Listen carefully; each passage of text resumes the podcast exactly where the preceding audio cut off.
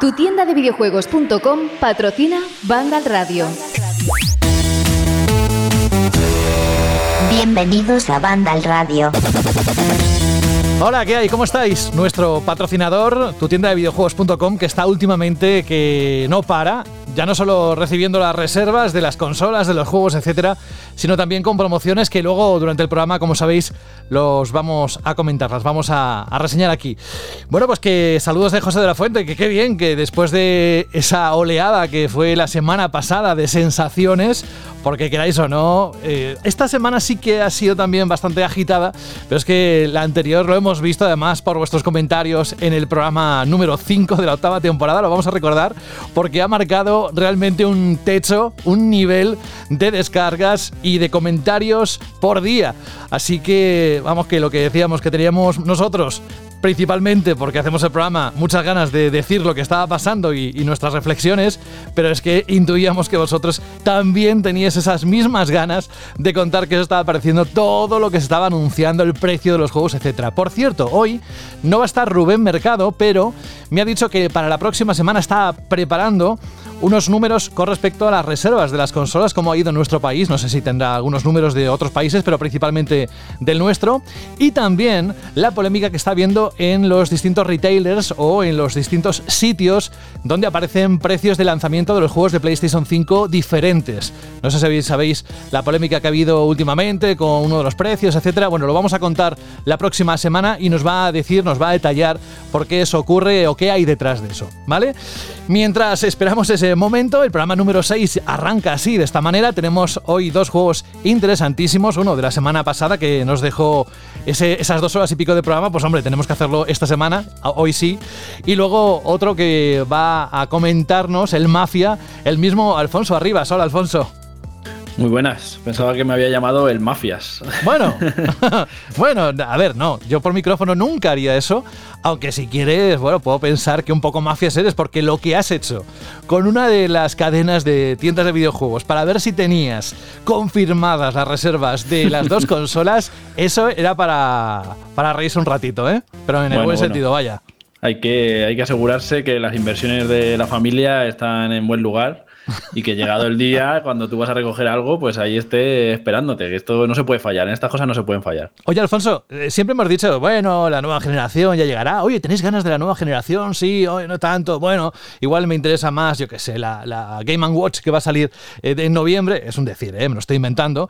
Pero que luego en el fondo, cuando se han abierto las reservas, esos feelings a más de uno se le han activado o le han subido los calores, como antes me decía Alberto fuera de micro, y, y vamos, que se han tirado de cabeza a a, reservar una, otra o las dos. Sí, la verdad es que te prometo que lo que más me gusta es tener ese nerviosillo eh, de decir, usa la consola, voy a ver si se actualiza, voy a ver si la reservo. Incluso las tengo reservadas para recoger en tienda porque me gusta incluso la cosilla de ir a por ella, de llevármela.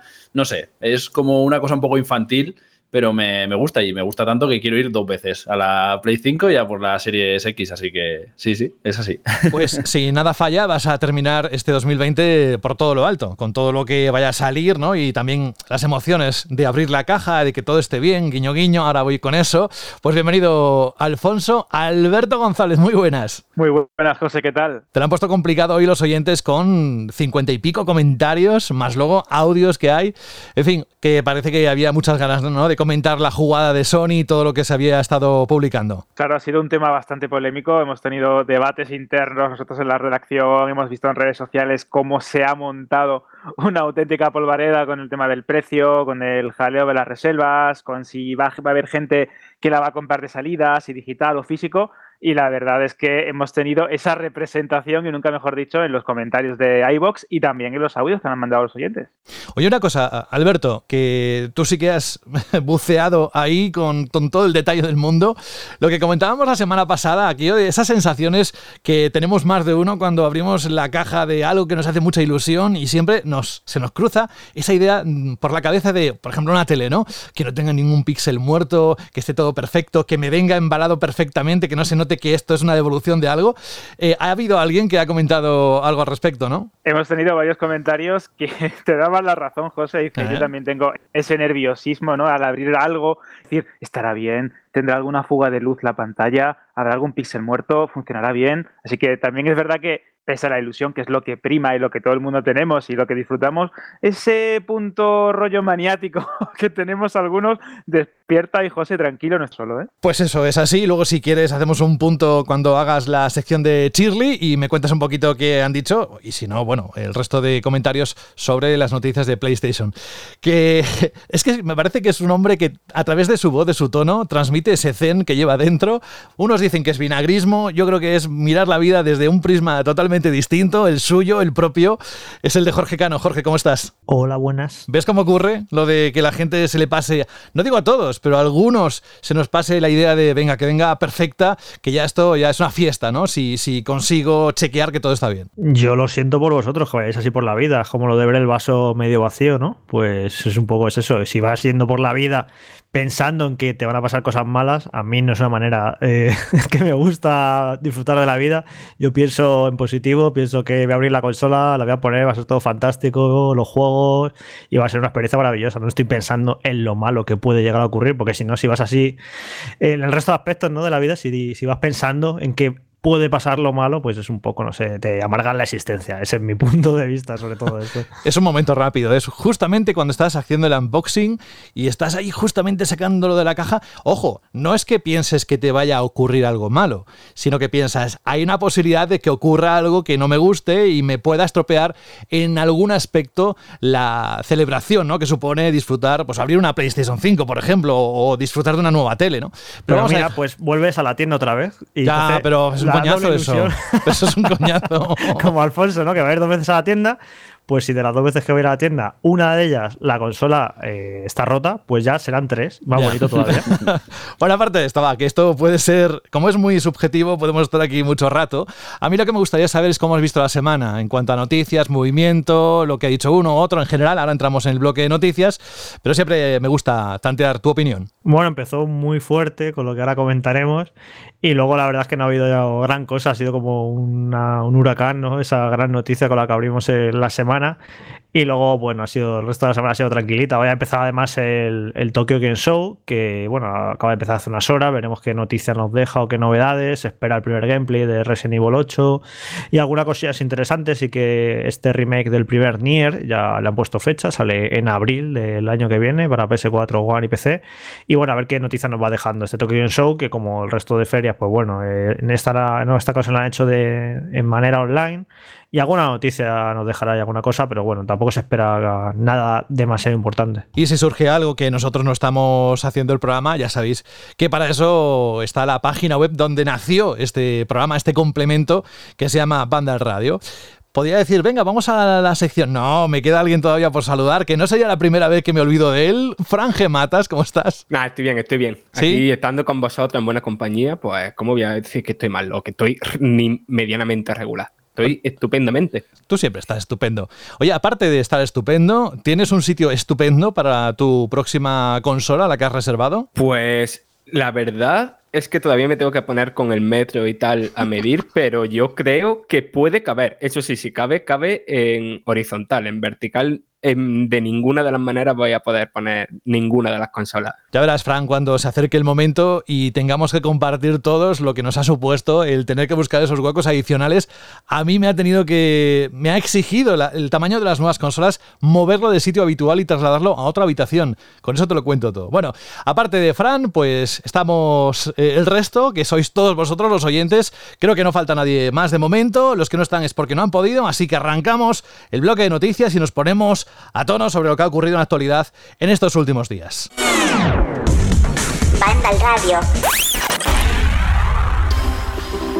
Lo decía antes Jorge, Microsoft o Microsoft comenzó la semana anunciando la adquisición de uno de los estudios que, mira, no sé si había muchos rumores o pocos, pero desde luego no se dejó a más de uno con el culo torcido, que se suele decir.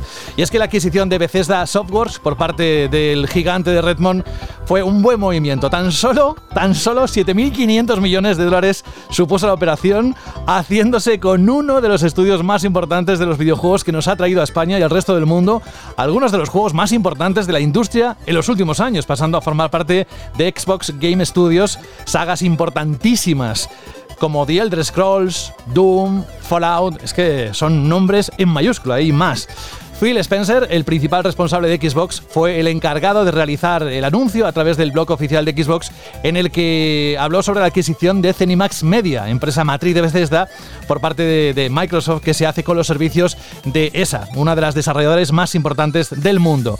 Con este movimiento, Microsoft crecerá de 15 a 23 estudios de desarrollo de videojuegos y añadirá todas las franquicias de Bethesda a Xbox Game Pass. Los de Redmond también tienen planeado incluir los futuros juegos de Bethesda en el Game Pass desde el primer día de lanzamiento en el servicio para Xbox y para PC siempre que sea posible. El montante de la operación es de lo más significativo, ya has adelantado que son 7.500 millones. Ha sido uno de los más importantes pasos eh, de la historia de los videojuegos, un negocio que ha dejado mucho eco mediático. Para poner una referencia, entender qué ha supuesto estos 7.500 millones de dólares, vamos a poner otros ejemplos para hacernos a la idea. Por ejemplo, Mojang y su Minecraft le costó a Microsoft 2.500 millones. O, si nos vamos al sector del entretenimiento, Disney compró Marvel por 4.240 millones y pagó 4.000 millones por Lucasfilm. Bethesda cuenta actualmente con 2.300 empleados en todo el mundo en diferentes estudios. Imaginaos el calibre de esa operación, ¿eh? pero yo creo que para todos los que somos seguidores de la marca ha sido uno de los puntazos, no solo de, esta semana, de este mes, de este año, malogrado 2020, sino de yo creo que de los últimos, las últimas décadas, por decirlo sencillamente. Así pues, este lunes se han sumado Arkane Studios, creadores de Dishonored, y quienes trabajan en Deathloop, que respetará de momento, vamos seguro, su acuerdo de exclusividad temporal en PlayStation 5. Machine Games, los responsables de The Wolfenstein The New Order y sus secuelas. Zenimax Online, creadores de The Elder Scrolls Online. Bethesda Game Studios, quienes renovaron una saga mítica con Fallout 3, crearon The Elder Scrolls y trabajan en Starfield y The Elder Scrolls 6. Y de software, artífices de Doom, Rage, Quake y otras sagas. En estos momentos además se encuentran trabajando en los DLC de Doom Eternal. Tango Gameworks, el estudio japonés creador de The Evil Within y el próximo Ghostwire Tokyo, que tiene exclusividad temporal para consolas de PlayStation 5. Alpha Dog, un estudio especializado en juegos para móviles como Monstrosity Rampage, y Roundhouse Studios, un estudio que nació de las cenizas de Human Head Studios, creadores del Prey del 2006, de Rune y del malogrado The Quiet Man. A esa lista hay que sumar los que ya tenía Microsoft, es decir, 343 Industries, centrados en la saga Halo, World's Edge, un estudio de publicación de los juegos The Age of Empires desarrollados por terceros, The Coalition, centrados en Gears of War, Compulsion Games, los creadores de We Happy Few, Double Fine, que se encuentran inmersos en Psychonauts 2, Xbox Game Publishing, un sello de publicación cuyo último trabajo es Tell Me Why, junto a, a Donut, y una lista más larga que ya conocéis y que ahora mismo sería bastante largo el, tener que explicarlo, pero bueno, Forza Horizon, The Outer Worlds, etcétera, etcétera, casi nada. Con esto se ha vestido ese portfolio de compañías, de estudios de desarrollo para, bueno, para sumar al ecosistema de Xbox. Así que podemos decir, Jorge, que se ha armado con un buen brazo para poder asumir o afrontar lo que vendrá en el futuro en cuanto a requisitos, ¿no? De que la gente pide juegos y que estén en la plataforma de Xbox. ¿Cómo lo has visto? Bueno, yo no recuerdo de hace muchos años una noticia tan impactante en la industria del videojuego. Eh, hay una palabra que, me, que, a mí me encantaba y me parece muy bonita y que ha caído en desuso, que es megatón. Que esto se usaba mucho en los foros de internet en los primeros años 2000, esto es lo más viejuno del lugar, seguro que, que os Sí, suena. sí, sí. De cuando se producía una gran noticia en el E3, un anuncio importante, un megatón, tal, megatón, esto, lo otro. Y yo hacía mucho que no la escuchaba, porque es cierto que a lo mejor no había noticias tan impactantes y tan importantes como para poder volver a utilizar ese término tan bonito de megatón. Y justo con este anuncio nos vino a muchos a la memoria la palabra megatón, porque fue una noticia que me acuerdo que era, era las 3 de la tarde, estaba tumbado un poco descansando después de comer y, y lo veo en Twitter y digo, no puede ser esto. O sea, fue increíble. Me, parecido una cosa increíble porque además muchas de estas noticias a veces se vienen rumoreando desde hace tiempo, entonces eso ya le quita el factor sorpresa, ¿no? Y es cierto que hace, no sé si hace un par de meses, eh, lo pude leer por ahí, creo que fue en Resetera, se rumoreaba que Sony quizá podía comprar Bethesda y a mí yo dije no me creo nada de esto porque aparte Sony este tipo de adquisiciones tan locas además me parecía muy cara la operación pero los motivos que daban es que Bethesda es una compañía que no cotiza en bolsa y que es más fácil cerrar la operación y que, o sea, algo había ya por ahí, pero lo cierto es que eh, se han guardado muy bien este secreto y el impacto ha sido tremendo, ¿no? Cuando nos enteramos de la noticia, porque es que es una compañía, a mí encima, eh, en lo personal, a mí me encanta Bethesda, eh, creo que es de las compañías que mejores juegos ha hecho en esta generación. Eh, hay otras que la verdad es que, cuanto antes empiece la siguiente, mejor para ellos, porque ha sido por olvidar. Por ejemplo, Electronic Arts, creo que no, han dado pie con bola con, los juegos y cometiendo un montón de errores. Y en cambio, para mí, Bethesda, es cierto que a lo mejor ha tenido algún que otro eh, fracaso comercial, pero en cuanto a la calidad media de los juegos, es que son juegos que he disfrutado muchísimo. Eh, los Doom, los Dishonored, Prey, Devil Within me encantan. o sea, menos con Fallout, que la han liado bastante, que con Fallout 76 ha sido un gran fiasco y Fallout 4, aunque es un buen juego, creo que, puede haber sido mucho mejor. Y el hecho de no habernos ofrecido un Endless Scrolls. Pero el resto de juegos a mí de Bethesda, que ese además es el tipo de juego que me gusta. Eh, aventuras eh, para un jugador eh, dedicado, que son muy complejas y tal, muy, muy profundas en cuanto a mecánicas y narrativa y demás. O sea, son juegos que me encantan. Y es eso, que tiene una, una lista de estudios súper interesante. Y hacerte con todo eso de golpe eh, es que tela, porque aparte eh, no sé lo que costarán esos estudios, eh, dicen que son como 2.300 empleados o por ahí, pero sobre todo que te estás haciendo con dos marcas como son Fallout y como son Delder Scrolls, que son dos de las marcas más valiosas que ahora mismo en la industria del videojuego. Fallout 4 no sé si vendió 30 millones de unidades y están haciendo una serie para Netflix, eso es una marca súper valiosa. Y luego Elder Scrolls, pues Skyrim es uno de los juegos más vendidos de la historia. Eh, se han tomado con mucha calma el nuevo de Elder Scrolls, imagino que un poco a los GTA V, porque todavía siguen vendiendo Skyrim. Pero eso, tener tu nuevo Elder Scrolls, el nuevo Fallout que pueda salir y este Starfield, que se supone que es la nueva gran marca de Bethesda, que es un poco un rolazo tipo Fallout y tipo Elder Scrolls, pero está en esta ocasión con, con ambientación de ciencia ficción. No sé, es como de repente meterte todo eso en tu propia marca, es un tanto eh, espectacular que todavía, por cierto, quedan matices por, aclarar, porque aunque han, sido muy abiertos y muy honestos y muy claros a la hora de, opinar y de dar detalles de la operación, pero hay uno muy importante que no han dejado del todo claro, ¿no? Que es si eh, a partir de ahora los juegos de Bethesda van a dejar de salir para PlayStation 5 o incluso para Switch. Han dicho que dependerá del caso, Claro, eso es una interpretación, eso se deja muy abierta, ¿no? La interpretación, como que dependerá del caso. Pero vamos, eh, yo creo que si Microsoft ha hecho esta operación tan agresiva y tan importante, no es para que ahora a partir de, cuando acaben estos dos juegos que tiene acuerdo PlayStation con Bethesda, no creo que vayan a salir sus grandes juegos para PlayStation 5. Ahora, Alfonso creo que tiene una opinión diferente, pero yo creo que no. Y bueno, pero ahí está la duda, ¿no? Todavía un poco. Aunque luego pueden hacer como con, yo que sé, que a lo mejor a algunos juegos les interesa sacarlos en Switch porque les funciona bien y no lo ven como competencia, que ya lo estamos viendo como Microsoft, que están sacando, por ejemplo, los Ori han salido en Nintendo Switch.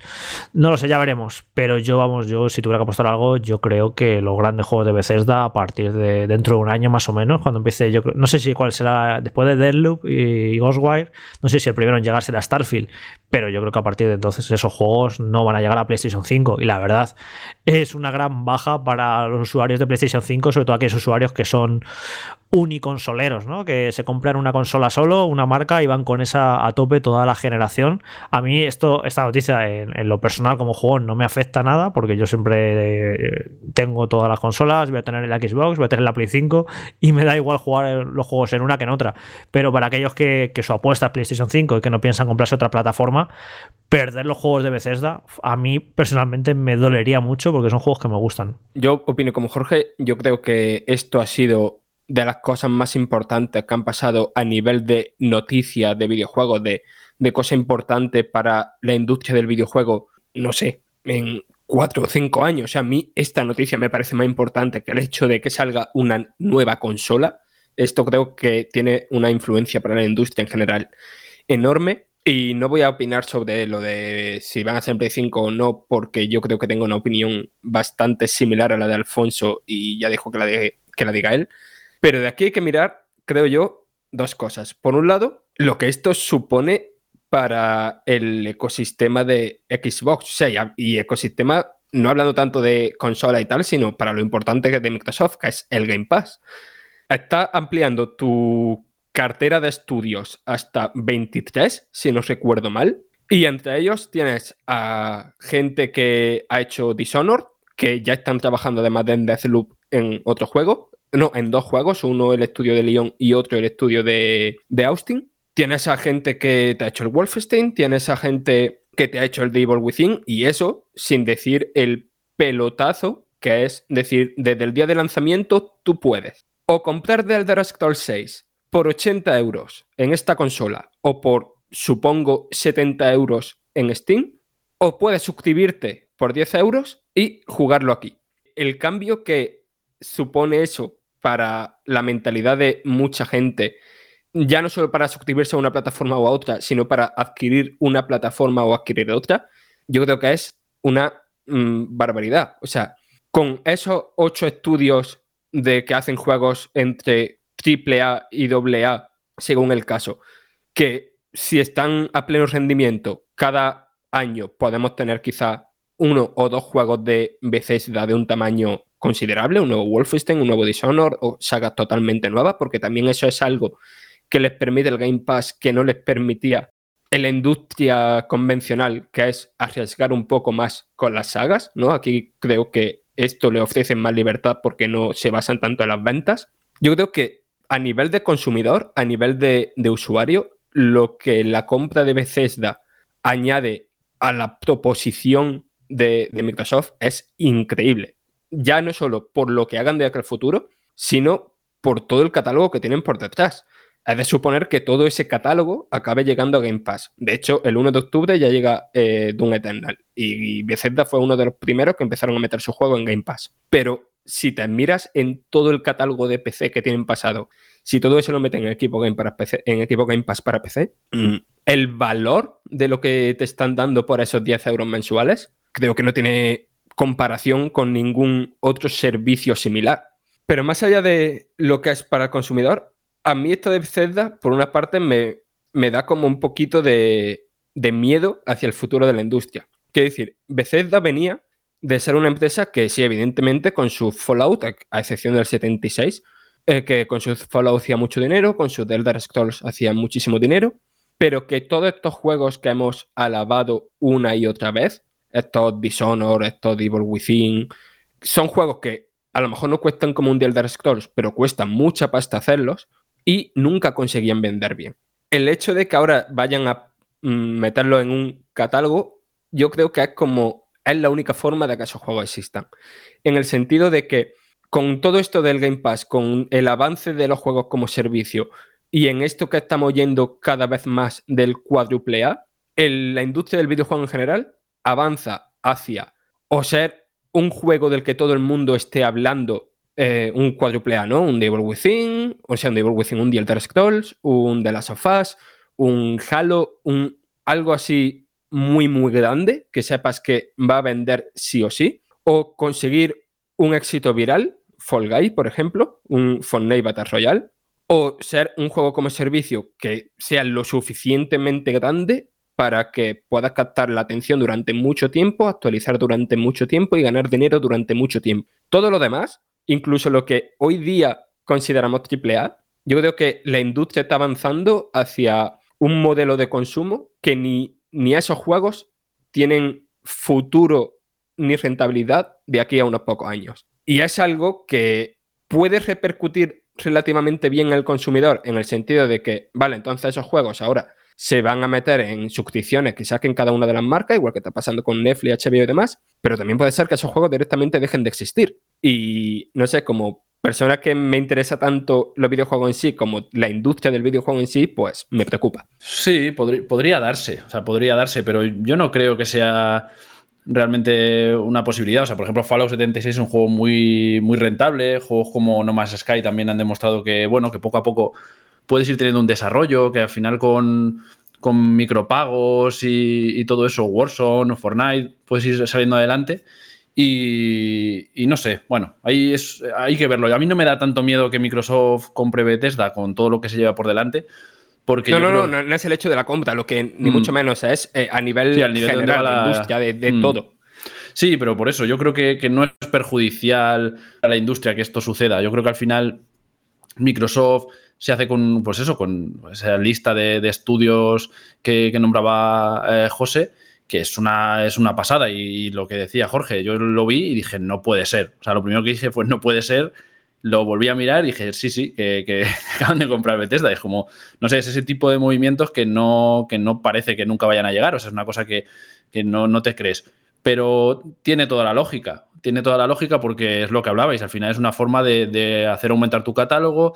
Ya lo nombraba yo la semana pasada un poco con lo de Play 5. Es, bueno, están yendo hacia un modelo de negocio que se basa en esos juegos que no me gusta llamar cuádruple A, porque a este paso vamos a terminar poniendo 17 As para darle más valor a los precios a los juegos y venderlos por 100, 100 euros. Pero, pero sí, a ese modelo de juegos exclusivos de grandes producciones tipo de las sofás o, o God of War. Y, claro, es como, vale, te tienes que comprar una Play 5 porque es que si no, no vas a jugar a eso en ningún sitio. Microsoft ahora no tiene eso todavía. Comprando estos estudios y con todo lo que tiene, no hay que olvidarse que, tiene Obsidian, que tiene Inexail, que tiene un montón de, estudios ya, pero ahora sí que adquiere franquicias importantes. Yo creo que es, que, que es un poco lo que comentaba, se puede dar la vuelta a la tortilla. Es como, tengo una consola que pago 10 euros al mes, y tengo el Skyrim nuevo de lanzamiento, bueno, el Elder Scrolls nuevo de lanzamiento, el Fallout, el Starfield, un montón de juegos de, y de software, de, es que es una barbaridad. O sea, esa gente saca Doom, saca Quake, saca, en fin, es, son muchas franquicias muy importantes. Y, y, claro, dices, ¿y me voy a comprar una Play 5 solo para jugar a tres o cuatro juegos exclusivos? Pues claro, ahí empieza la duda. Es lo que yo decía, que, que, entiendo la lógica de PlayStation, le funciona muy bien, van a vender muchísimo y yo lo espero, yo soy el primero que me la voy a comprar pero es esa, ese clic en el cerebro del usuario que, puede llegar a darse. Es decir, empiezas a notar que tus amigos tienen el Game Pass, que tú eh, pagas 10 euros y no tienes por qué ir a la tienda a pagar 90. Eso que comentaba Jorge la semana pasada, de, de, que de repente te das cuenta de que ahora cuando más barato es jugar, porque son 10 euros al mes o 14 si tienes el Ultimate, pero es solo para el móvil, de repente tienes que estar pagando 90 por el otro sitio y es como, mira, pues yo qué sé, ya jugaré a esto cuando salga, cuando la consola valga menos o cuando el juego valga menos. No sé, es, un movimiento interesante y sobre todo porque yo creo que, claramente eh, Microsoft plantea un escenario único. O sea, PlayStation no va por ahí, eh, Switch eh, o Nintendo con su consola hace tiempo que ya no va por ahí. Y ellos están en otro, en otro modelo de negocio, donde el PC y Xbox para ellos es básicamente casi lo mismo y tú puedes entrar en un sitio, puedes tener tus juegos o no, no sé. Yo creo que, era el movimiento que, faltaba. O sea, tener unas franquicias que ya no es que tengas Halo, Gears o Forza, que es lo que vivían, sino que de repente tienes ahí al santo grial de muchas de las franquicias que, más gustan a la gente, tanto en PC como, como en consolas. Y ahí sí que es lo que comentabais. Yo lo discutía, bueno, hablaba con nuestro compañero Saúl por Twitter y también con otros compañeros de, si van a salir los juegos o no. Yo creo que esa puede ser una de las claves, sinceramente, de, toda esta adquisición. Por un lado, tenemos el escenario de que, de que Bethesda, o sea, en este caso en Microsoft, decida que los juegos de Bethesda, pues como si fuese eh, una empresa que se dedica a crear videojuegos, intente sacar la máxima rentabilidad, porque si vas a Play 5, pues tienes, pongamos en unos años, 50 millones de consolas. O puedes hacer un Nintendo, y es decir, yo soy Microsoft, yo tengo estas franquicias y voy a utilizar estas franquicias para dar potencia a mi marca. Porque Nintendo lo que tiene es eso. ¿Tú, ¿Cuánto dinero no podría ganar Nintendo si no sacara Zelda en PlayStation, por ejemplo? O si sacara Mario, lo puede hacer. Es una empresa que hace videojuegos, entre otras muchas cosas. Y es como, bueno, pues porque saben que, su ecosistema es el que vive de eso. O sea, no puedes irte a otra consola, porque entonces Nintendo irremediablemente perdería valor, porque no, no tendría sentido. Y se ha hablado, se ha hablado de la posibilidad de que Nintendo, si las cosas no le fueran bien, pues imaginaros un Zelda tipo de Witcher en PlayStation 6.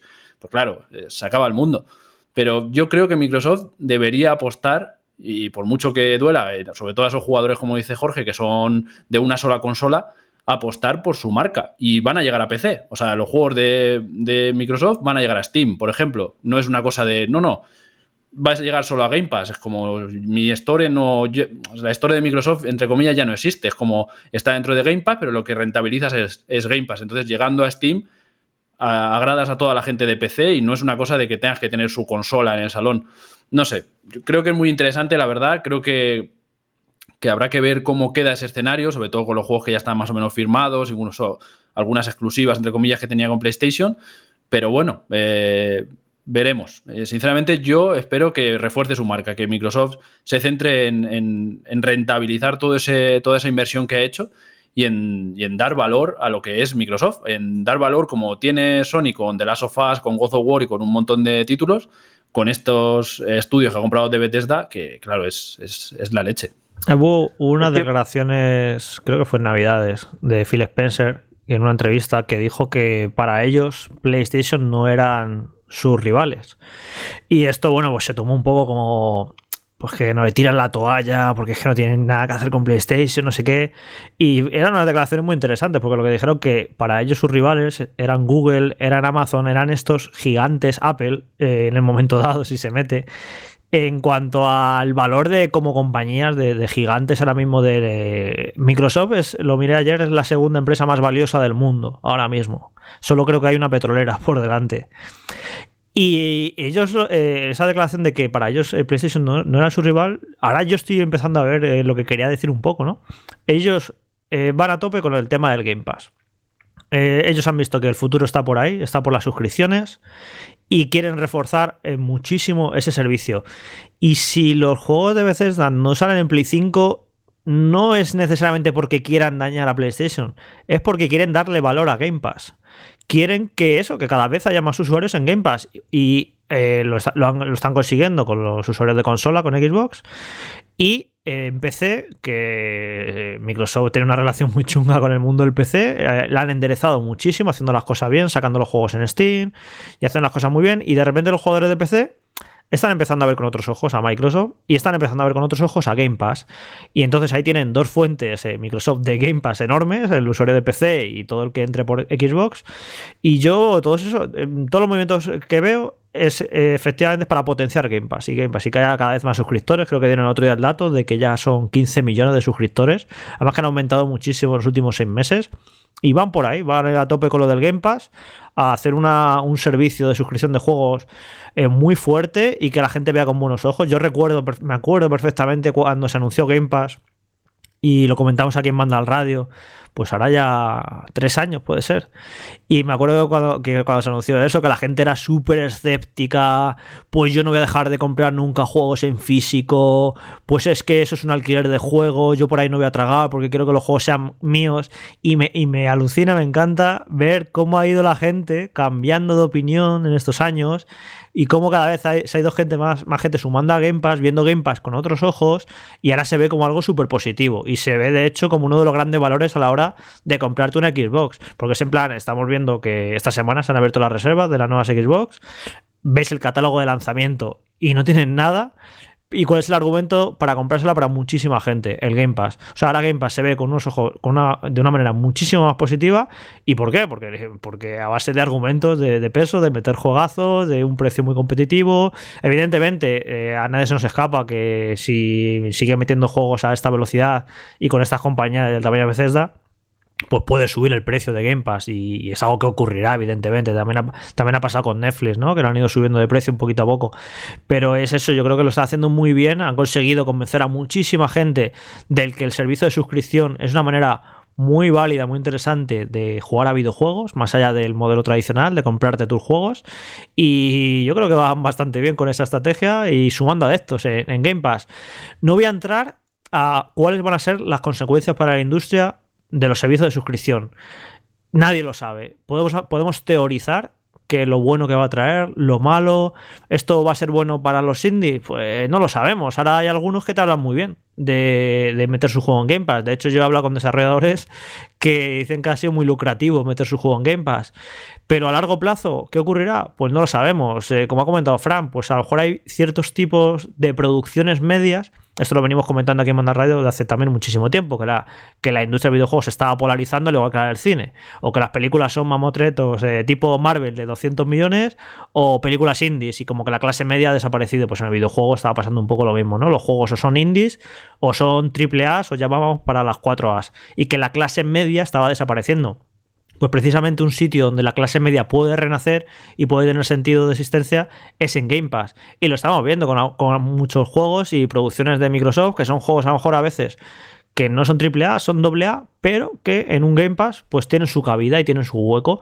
Así que a lo mejor lo que nos trae Game Pass no es negativo necesariamente, los servicios de suscripción, es todo lo contrario, es que eh, puedan, eh, pueda haber propuestas que no tendrían cabida en el mercado tradicional de los juegos a precio completo y ya no digamos en el mercado de los juegos a 80 euros. Que hacia el que vamos, que ya, ya hablaremos si queréis un poco más de eso luego, porque es, que no deja de dar que hablar este tema. Así que no sé, yo no me. es imposible. Eh, podemos especular, podemos vaticinar, pero nadie va a saber qué es lo que va a traer consigo eh, el servicio de suscripción al mundo de los videojuegos. Al final, y como con todo, yo creo que traerá cosas buenas, dará oportunidad a que existan ciertos juegos, eh, a ciertos modelos de, juegos también, por episodios, un montón de cosas, y traerá sus cosas negativas, evidentemente, que también las traerá y ya las, acabaremos viendo. Pero vamos, la apuesta de, Microsoft es muy agresiva. Y, yo voy a decir que me alegro de esta compra de Bethesda porque eh, yo todavía, a ver, tenía dudas porque después de la conferencia que hizo Xbox en julio, lo del Halo Infinite este, que fue las risas, que luego se retrasó, dije, joder, con lo bien que lo está haciendo Microsoft con las nuevas consolas, con la buena pinta que tienen, y que se les haya torcido el lanzamiento de esta manera, sin, sin Halos y demás. Y han pegado un golpetazo encima de la mesa con esto, como en plan, ojo, que vamos muy en serio, vamos a tope con la nueva generación. Y, ojito con los estudios que tenemos, 23 estudios, que tienen una capacidad para producir buenos juegos, que la pena es la, organización que han tenido, ¿no? Que, ¿no? que no lo vayan a tener para el lanzamiento.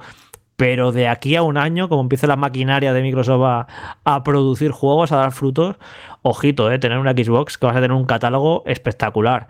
Así que yo me alegro por eso, ¿no? Porque veo una Xbox muy decidida, muy fuerte, muy dispuesta a invertir dinero y, que le, va a poner las cosas duras a PlayStation que se está un poco a lo mejor durmiendo los laureles con ciertas decisiones que está tomando. Y le va a poner y le va a servir para que se ponga las pilas. Y me parece una situación muy interesante tener eh, tres apuestas en la industria diferentes. Nintendo por un lado, a, su rollo, con sus juegos, eh, PlayStation con un modelo parece más tradicional y Xbox con este modelo de, suscripción con Game Pass. Creo que son tres propuestas interesantes, diferentes y que hacen a la, industria del videojuego muy rica. Y ya ni te cuento el mundo del PC, que, también es otro, es otro universo en sí mismo. ¿no?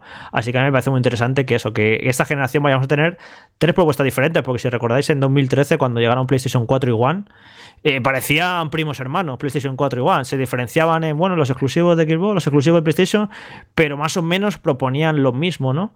Y aquí estamos viendo ya de inicio que, las propuestas en cuanto a modelo de negocio, en cuanto a lo que nos van a ofrecer en cada consola, son muy diferentes. Así que quizá más que nunca tenga más sentido tener una PlayStation 5 por un lado y por otro lado una Xbox. Espera, espera, espera, Jorge, que tú esto además lo has dicho hace un momento sobre los servicios o los competidores que, tenía Microsoft y que veían más otras empresas y que no te cuadra mucho porque se acaba de hacer un anuncio ahora muy interesante que vamos a comentar, pero antes quiero escuchar a Alberto y su opinión al respecto de, de esta noticia de adquisición de Bethesda. Adelante, Alberto como consumidor, voy a ser bastante, bastante breve, como consumidor me parece una, una barbaridad, es una genialidad el poder disfrutar eh, de todo el catálogo de esta compañía tan conocida y tan asentada en el mundo de los videojuegos en plataformas de Xbox y en concreto en Game Pass, porque es lo que comentaba Alfonso.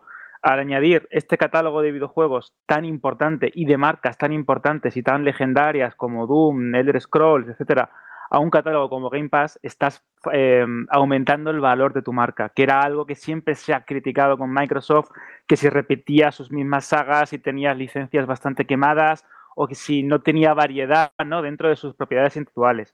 Y al comprar esto y al em, obtener este poder creativo y esta fuerza de desarrollo para tu división de, game, eh, de Xbox Game Studios, estás fortaleciendo tu catálogo y tu posición de dominancia dentro de la industria del videojuego. Esto es indudable.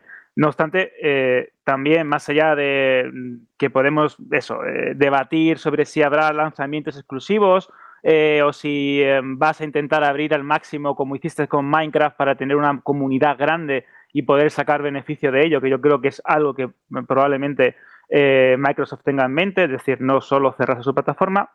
También hay que recordar que de todas las compañías del mundo, en el mundo del software, de la informática, de la electrónica y todo lo que queráis, precisamente Microsoft es de las más peligrosas, entre comillas, porque es la que, eh, podríamos decir, eh, inauguró la era de los monopolios de software en, nuestros tiempos.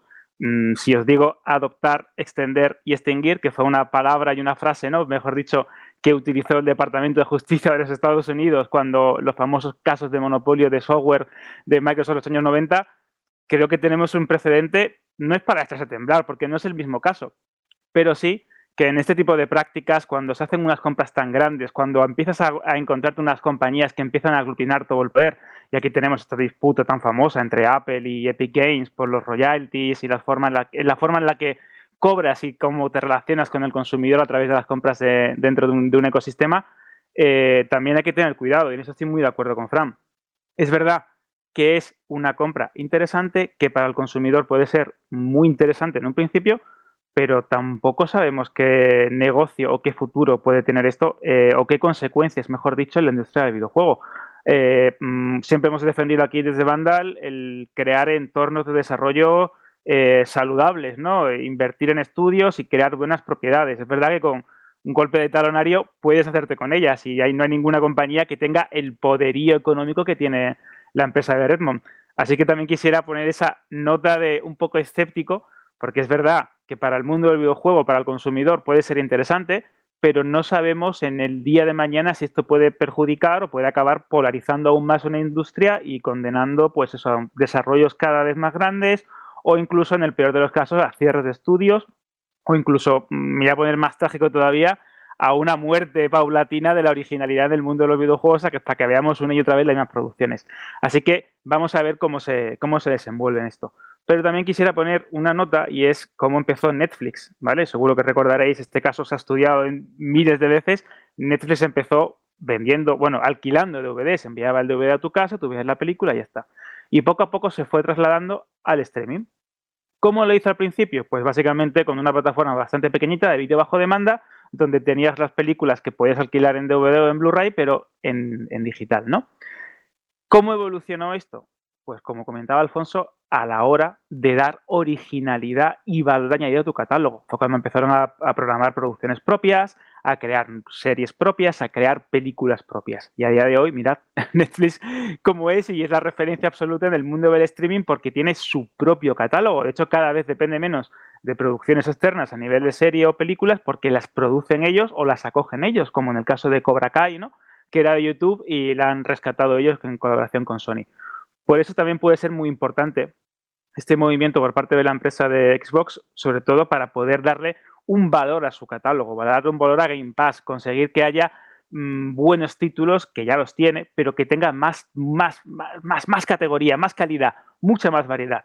Pero yo quiero eh, dejar también claro que este tipo de movimientos tan grandes, pese a que son mm, muy interesantes y que nos motivan como periodistas y como jugadores, porque al fin y al cabo generan competencia y esto demuestra, como comentaba también Jorge, que creíamos que estaba tocada o que Microsoft había hecho unas presentaciones un poco dubitativas y que no teníamos muy claro cómo se querían enfocar en esta nueva generación, que con este paso, ojito con ellos, porque no han tirado la toalla y los videojuegos serán un hobby, como decían algunos, para, para esta multinacional, pero madre mía qué hobby y qué buenos pasos están dando en direcciones muy concretas y creo que bastante aceptadas. Pero de todas formas, un punto de escepticismo también hay que tener. ¿eh?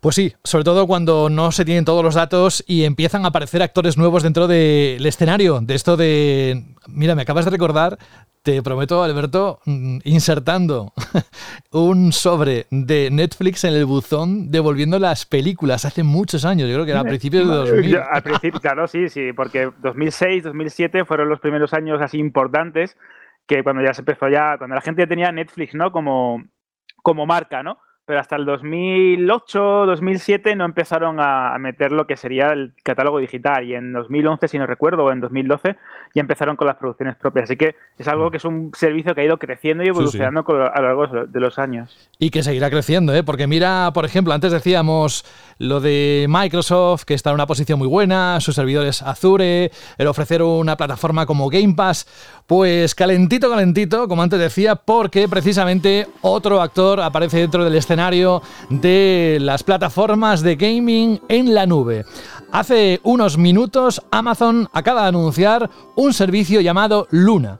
De hecho, esto no es nuevo porque se llevaba rumoreando desde el año pasado en un proyecto que tenía como un nombre en código llamado Tempo y incluso hace ya unas horas, un controlador de ese juego hecho por Amazon se filtró en un evento que la propia compañía está celebrando en estos instantes. No sé si ha acabado, pero bueno, en las últimas horas, su evento de hardware de este año 2020. Y os leo textualmente de una noticia que se acaba de publicar en TheVerge.com. Dice que no está claro cuándo Luna se lanzará ampliamente, pero de forma inicial estará disponible en PC, Mac, Fire TV, iPhone, iPad a través de aplicaciones web, con una versión de Android planeada para después del lanzamiento Amazon dice que los usuarios interesados en los Estados Unidos pueden solicitar acceso temprano al servicio a partir de hoy pero no hay nada de información sobre la disponibilidad internacional. Bueno, pues este nuevo, esta nueva plataforma de gaming, recordad que además Amazon cuenta con la tecnología de AWS, es una plataforma web omnipresente en muchísimos negocios importantísimos, os llevaríais la mano a la cabeza lo importante que es,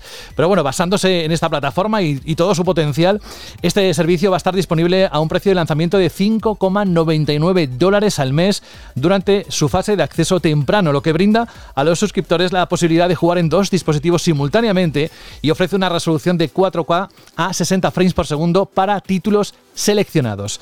Dice Amazon que habrá unos 100 juegos disponibles en un principio. Los títulos de lanzamiento incluyen Resident Evil 7, Control, Panzer Dragon, A Plague Tale Innocence, The Search 2, Yoko Laili, Grid, Apzu y Brothers Tales of Two Sons. Además, la propia Amazon dice que se agregarán más títulos con el tiempo y por si fuera poco se ha asociado con Ubisoft para un canal de juegos específico. Esto es lo primero que estamos conociendo de este servicio nuevo en la nube de gaming llamado Luna.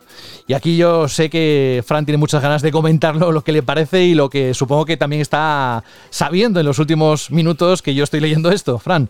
Deja al pobre Fran que está haciendo la noticia. bueno, pues mira, en tiempo real. pero para que la gente lo sepa, es que he estado grabando, estaba yo soltando la perorata esta de Amazon y tal, y justo estaba anunciando esta movida.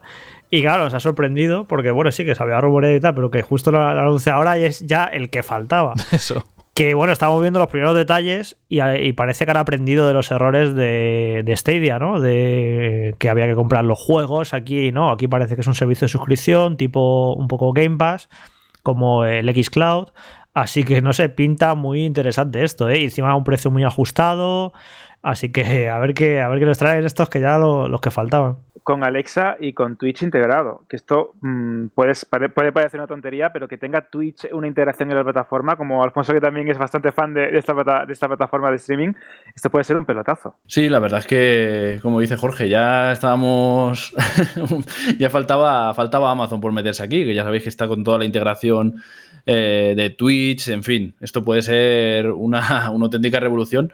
Y nada, iremos viendo. La verdad es que estoy con Jorge también en que la industria está cambiando, que si miras la vista atrás hace cuando salió Xbox One o salió Play 4 y ves ahora esto, parece Cyberpunk para mí. Así que eh, demuestra que, es una industria que cambia muy rápidamente y que merece mucho la pena estar al día porque son cosas realmente muy, muy, muy chulas. Lo que estoy para esto, bueno, imagino que ahora con el paso de los minutos se irá aclarando un poco, pero estoy viendo aquí una imagen que deja bastante claro que es bastante interesante el modelo. El, acceso inicial este de 6 dólares eh, te da acceso a 100 juegos, eh, que, ojo, que no está nada mal, un poco en el, más o menos como Game Pass pero luego hablan de como de canales, ¿sabes? Y en esos canales hay otros tantos juegos. Hablan de ese canal de Ubisoft que te daría acceso a más de 50 juegos. Luego el Luna Plus, eh, otros 50 y pico, que en ese Luna Plus imagino que habrá juegos más modernos, como que a lo mejor en esos 100 iniciales hay juegos un poco de hace años y de todas las épocas, no últimas novedades, y en ese Luna Plus, pues a lo mejor hay juegos más recientes, como aparece en una imagen control, así que sería como una especie de eh, eh, suscripción modular un poco, ¿no? Que me suena como a los paquetes de las televisiones, que te coges más o menos canales, dependiendo de lo que quieras ver, si quieres ver el deporte, si no, pues eso, como un acceso inicial de 6 euros, la, opción más barata, que te da acceso a esos ciento y pico juegos, pero luego si quieres canales aparte, eh, con mejores juegos o con juegos de determinadas compañías, pues lo tienes que pagar. A lo mejor ese canal de Ubisoft que te da acceso a 50 y pico juegos, pues yo que sé, tienes que pagar otros 4 dólares, que sumarle a estos 6 ya se te ponen 10. Eh, me parece bastante interesante este modelo de negocio, mucho más, mucho más acertado que en un principio que el, de, que de Google Stadia, de andar pagando por cada juego. Nada, simplemente una leve corrección de que, o sea, no está el servicio Luna y después el servicio Luna Plus. Eh, Luna Plus es el servicio de suscripción al canal de Amazon que te da acceso a esos más de 100 juegos. Y el servicio en general, contando esa suscripción Luna Plus, los canales que vayan sacando las editoras y tal, es lo que se llama Luna. Y añado algo más de información que está saliendo y además mm, por la propia Amazon, el controlador Luna que dice, Jorge, ¿cuánto cuesta? ¿Unos 50 euros más o menos? ¿Ha salido? 50, 50 dólares. Dólares, bueno, 50 euros. Bueno, pues este controlador está habilitado para Alexa y se conecta directamente a la nube para jugar, para hacer que el juego sea eh, controlable sin esfuerzo, con un diseño de antena múltiple que prioriza el Wi-Fi ininterrumpido para juegos de menor latencia. De hecho, dice Amazon que sus pruebas mostraron una reducción de la latencia de ida y vuelta al jugar con este controlador usando Cloud Direct frente a usarlo a través de Bluetooth con reducciones de entre 17 y 30 milisegundos entre PC, Fire TV y Mac. Debido a que el controlador Luna se conecta directamente a los servidores en la nube, los jugadores pueden cambiar fácilmente entre pantallas como Fire TV a un teléfono móvil sin cambios adicionales de emparejamiento o configuración. ¿Qué os parece? Bueno, y otra cosa, José, que me parece súper interesante y es que con la suscripción básica puedes hacer streaming en dos dispositivos al mismo tiempo. Ojo con esto que tú puedes estar jugando en tu televisor, con tu Fire TV o con tu Mac conectado, como sea, y otra persona puede estar en su iPad, en su teléfono móvil y jugando pues, a juegos distintos. Eh, volvemos a lo mismo, es que la industria está cambiando a pasos tan agigantados que mientras estamos hablando, teorizando que si monopolios, que si compras, tenemos un nuevo actor en, el, en, el, en, el, en esta película ¿no? del, del mundo del videojuego y que parece corregir muchos de los defectos que se le achacan y se le achacaban a Stadia. A medida que vayan pasando los minutos, si hay algo más relacionado con este nuevo servicio, este nuevo protagonista dentro de la escena gaming en la nube a nivel mundial, nada más y nada menos que Amazon, pues lo iremos comentando. Es lo que se suele decir, son cosas del directo. El programa de banda radio lo hacemos en semi-directo, pero bueno, que si ocurre algo sabéis que siempre lo comentamos. Y si no, pues tenéis la página web para todo lo demás. Vamos con Microsoft de nuevo y luego iremos con Sony, vamos a las eh, consolas físicas, a ese lanzamiento del 10, del 19 y vamos a centrarnos en la campaña de reservas que como sabéis en nuestro país se abrió este pasado martes 22 de septiembre y que fue todo un éxito, no solo en nuestro país, sino parece ser por el tweet que publicó Microsoft a través de su cuenta oficial de Twitter en todo el mundo. Han dicho en el tweet, estamos abrumados por la demanda de Xbox Series X y S que ha batido récords. Muchas gracias a todos por el entusiasmo. Y a partir de aquí es cuando yo antes, eh, cuando he hablado con Rubén, le dije, oye, ¿cómo ha ido la campaña de reservas de la consola? Y me dice, no te preocupes, que la próxima semana os voy a dar datos oficiales para que sepáis exactamente cómo ha ido, cuántas unidades se han puesto, etcétera, etcétera. Así que ponemos un punto y seguido de cara a la próxima semana, pero supongo que tendréis algo que comentar ante este anuncio de Microsoft, ¿no? Pues imagínate, eh, la gente se ha volcado con la nueva generación de, Microsoft. Eh, Series X se ha adelantado a las demás en cuanto a la opción eh, prioritaria ¿no? para los consumidores. También hay muy buenas reservas de la Series S, la versión digital de la nueva generación de, la empresa.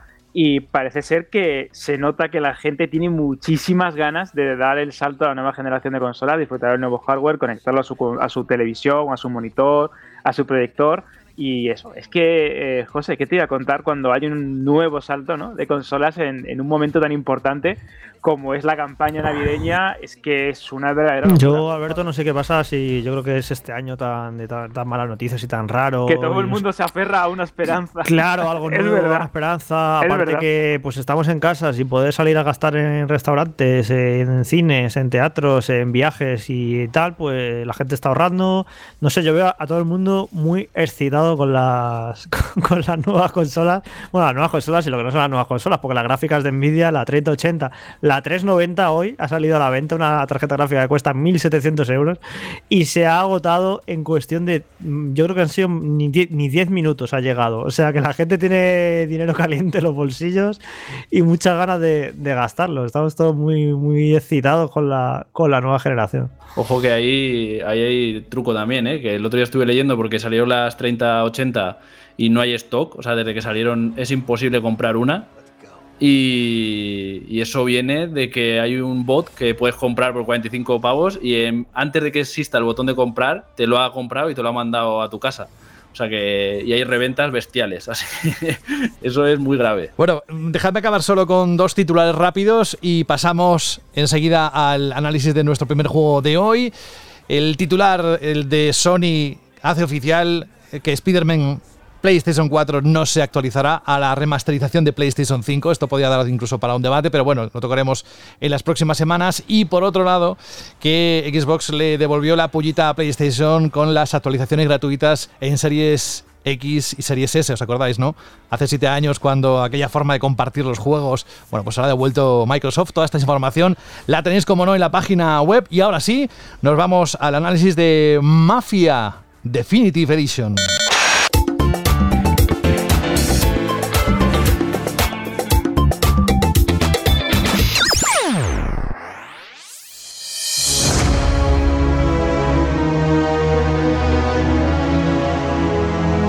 Esto que escuchas, Alfonso, es una remezcla del título que suena constantemente en cada una de las entregas. Tú has hecho el análisis dentro de la página web de Vandal y ahora me gustaría que compartieras con nosotros aquellos puntos importantes que todos debemos saber a la hora de pensar, bueno, me tiro a por el juego, qué contiene, qué cosas debo saber. Así que todo tuyo.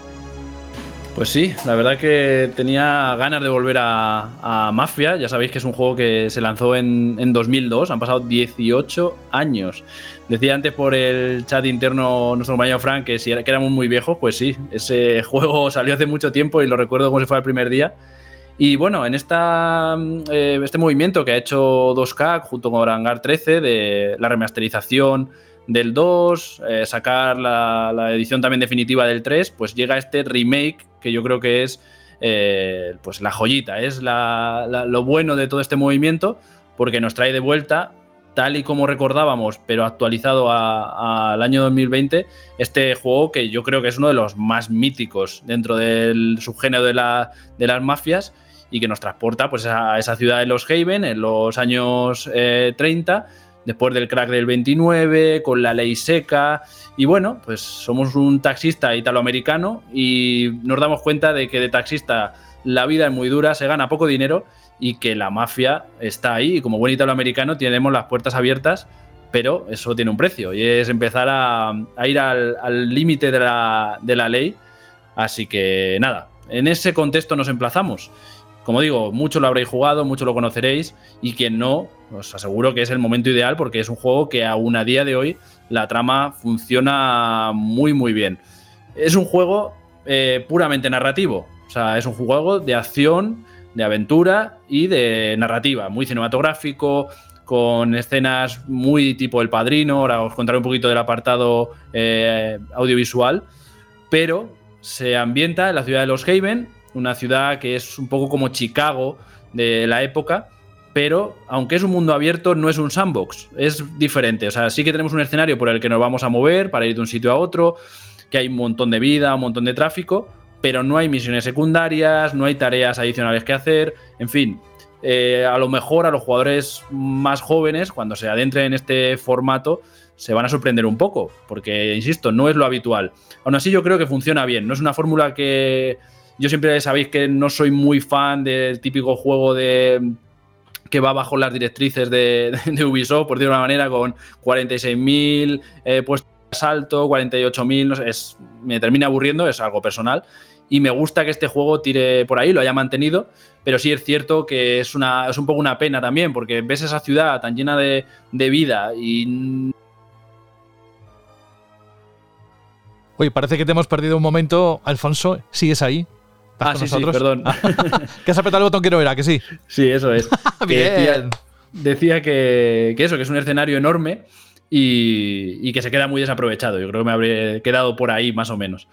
Em, como digo, hay un montón de, de, espacio para recorrer, pero no hay mucho que hacer. A nivel narrativo, las, las misiones funcionan muy bien, ¿vale? Pero sí que es cierto que en algunas, aunque hay variedad, vamos a tener persecuciones, sigilo, muchos tiroteos, eh, lo que sí que se echa en falta es que alguna estructura de misión se ha quedado un poco obsoleta. No terminas, o sea, los 18 años pasan factura a todo el mundo y también a Mafia. Y es un remake, mucha gente lo dice y yo lo valoro, que se mantenga la estructura original porque quieres jugar esa misma experiencia hoy en día. Pero bueno, hay que decirlo, que a día de hoy como videojuego, en algunas fases se siente un poco, pues es un poco obsoleto. También han modificado todo el tema de la conducción, todo el tema del control del personaje, está muy bien adaptado, es un pelín tosco, tal vez el control a veces te deja un poco vendido, pero bueno, todo el sistema nuevo de coberturas va de maravilla, así que ya te digo, a nivel jugable sigue siendo también muy disfrutable. Y por último, vamos al apartado audiovisual, que os aseguro que es una pasada. O sea, sí que es cierto que Hangar 13 tiene un motor gráfico con defectos visuales que arrastra ya desde Mafia 3, que aquí no se nota mucho el tema de sombras, eh, inconsistencias a veces en las físicas y defectos de iluminación, pero aquí los han pulido mucho y os aseguro que hay momentos que están jugando al juego y parece Next O sea, es muy guapo lo que han hecho con la iluminación, con los reflejos, toda esa ambientación de cine que no tenía el otro es una pasada. O sea, está muy, muy, muy bien hecho. Lo aseguro que, os va a sorprender. Y por último, a nivel de la banda sonora, se ha vuelto a regrabar todos los diálogos en castellano. Eh, ya lo, lo necesitaba. Y bueno, contamos con un montón de canciones de la época, de los años 30, que dan esa ambientación, como estamos escuchando de fondo, que nos transportan a, directamente a esa época. O esa es ir a los años 30, ser un mafioso, intentar ascender una familia eh, italoamericana para ganarse la vida. Y os aseguro que en esas 15, 20 horas que vais a poder jugar eh, es una pasada. Por último, ya termino. Hay un modo clásico de dificultad, ¿vale? Que no solo hace que los enemigos sean más difíciles, sino que también, mientras vamos por la ciudad, ya que no hay mucho que hacer, pues si la policía nos saltamos un semáforo o nos pasamos de velocidad, va a ir a por nosotros. La policía tiene un sistema clásico de estrellas, tipo GTA, pero está curioso. Yo no lo activé mucho porque no quería estar preocupándome de, eso. Pero bueno, si le quieres tener el rollito en el juego, la verdad que, que está muy guay. Así que, como digo, yo creo que es un juego que si lo jugaste en su momento, al precio que sale, merece mucho la pena para recordarlo, porque es un, remake por todo lo alto. Y si no lo has jugado nunca, yo creo que también. O sea, creo que, te puede atraer descubrir qué fue Mafia, aunque no sea hace 18 años, pero hoy en día mantiene muy, muy bien el tipo.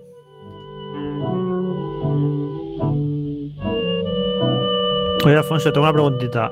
Eh, en lo jugable ya has comentado, pues bueno, que el diseño de misiones se notan los años, ¿no? Es que es normal, tendrían que cambiar el juego casi de arriba abajo para que no se notaran 18 años, pero también en lo que ha avanzado muchísimo la industria en estas dos décadas es en la narrativa.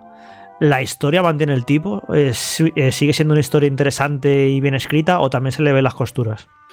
Pues sorprendentemente está muy bien escrita. O sea, creo que que últimamente, aunque hay muchísimas excepciones, porque los videojuegos cada vez son más narrativos, son producciones más cinematográficas, pero creo que Mafia en su momento fue un adelantado a, su época, por así decirlo, y la historia pues es como una buena película de, gángsters, como volver a ver el, Padrino y te sigue enganchando. la historia está muy bien planteada, los personajes eh, son muy maduros, no es una historia sencilla, sino que tiene muchos matices, el propio personaje, cómo se comporta, no es fácil todo lo que por lo que tiene que pasar. Y además, que ah, viene a coalición de lo que comentabas, Hangar 13 ha querido aprovechar este remake para introducir pequeñas escenas cinemáticas o pequeños diálogos que amplían un poco la relación que tiene nuestro protagonista Tomás Angelo con, con Sara o con Polly o con Sam, gente muy importante dentro de la trama y que aunque no es nada revolucionario, no va a cambiar la historia ni mucho menos, sí que nos da más información, sí que genera un mejor contexto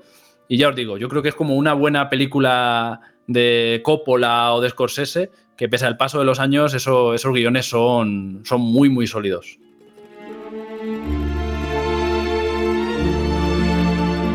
Alfonso, yo tenía una pregunta, porque es verdad que eh, Mafia 3 salió como salió, pero era un juego que tenía eh, bastantes buenas ideas, quizás mal ejecutadas. Y una de ellas que me gustaba mucho de, aquel juego era los tiroteos, el gameplay, lo que era eh, cubrirte, disparar, entrar en una trifulca ¿no? entre, entre bandas aquí se ha mantenido el mismo tipo de sistema, se ha renovado por completo o se ha cogido, se ha ajustado ¿Cómo funciona a nivel jugable en, este sentido? Sí, yo siempre reivindicaré Alberto Mafia 3. Sé que no es el mejor juego, pero siempre lo reivindicaré como un muy buen juego. Y sí, a nivel de, gameplay, eh, de gameplay, perdón, sí que es muy satisfactorio. Eh, tenemos pues, escopeta, la Thompson o pistolas y el, y el, control se siente más estable de lo que era el original, cercano a lo que tú comentas de Mafia 3 y muy satisfactorio. O sea, la sensación de los tiros a la cabeza, por ejemplo, son muy, muy chulos porque notas que, le has dado de verdad. O sea, que ese tiro es, fulminante. Y todo el sistema de coberturas que han implementado, que no estaba en el, en el 1, la verdad es que es un cambio jugable importante, pero le sienta de maravilla. Se mueve muy bien entre coberturas.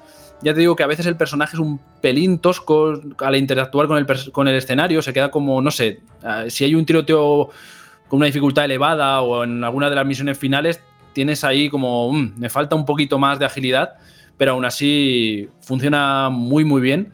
Y ya te digo, tanto lo que es las coberturas como el sistema de todas las armas, el cambio de la jugabilidad se nota y, hace que sea jugable hoy en día. Ya os aseguro que si os ponéis Mafia 1 en Steam, os va a costar mucho, mucho jugarlo y este, y este es una, una delicia.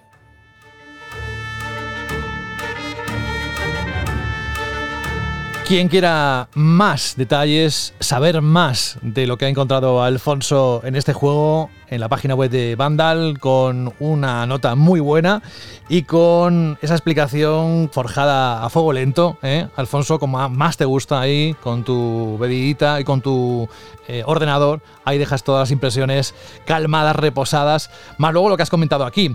Y hablando de dejar, vamos a decirte adiós porque sé que tienes un compromiso y nos has pedido que si así como hacerte invisible, bueno, pues no te preocupes que a partir de ahora te decimos adiós con la manita y hasta la próxima semana, no pasa nada. Pues sí, siento que me tenga que marchar, pero me requieren en otro lugar. Y, y, sí, como digo, merece la pena que os paséis también por Vandal para echar un vistazo al, al videoanálisis porque está a 4K y se ve muy muy bien. El HDR también es una pasada para los que tenéis teles con HDR. Y nada, eso, que, que lo disfrutéis y nos vemos la semana que viene. Un abrazo, cuídate mucho. Y nosotros nos vamos, no sé si a ver niñas asesinas o qué vamos a ver. Pero sí que él es el auténtico protagonista de este Super Mario 3D All Stars. Un recopilatorio con tres títulos que, bueno, ahí los feelings pues han hecho mucho. Yo la verdad es que, si os voy a ser sincero, para mí esto me va a servir para disfrutar por primera vez de cada uno de ellos. Y dirá Jorge, anda, que pues yo ya lo he explicado, que yo no tuve ningún tipo de contacto con este tipo de juegos hace muchos años. Bueno, pues el Super Mario 64, el Super Mario Sunshine y el Super Mario Galaxy están en este título que ya se lleva algunos días a la venta y que además tiene una, limitación temporal, ¿verdad, Jorge? ¿Qué te ha parecido el título? Bueno, a ver, es complicado, ¿no? Porque por un lado están los juegos, que son excelentes, y por otro lado es el propio recopilatorio o la celebración que deja mucho que desear. Entonces es como muy complicado, ¿no? De en qué te centras más, en, en destacar lo excelentes que son eh, Mario Galaxy, Super Mario 64 y bueno, Sunshine eh, no tan excelente, pero sí me parece un juego notable. O te centras en, criticar a Nintendo por dejar a Galaxy 2 fuera, por el precio, por la falta de extras y de cariño por el producto. Es un complicado, ¿no? Es un poco hacer un mix y si lo primero, los juegos, eso me lo ventilo rápido. Mario 64, pues es simplemente uno de los mejores juegos de la historia, uno de esos juegos que hay que conocer para entender el medio, marcó un antes y un después.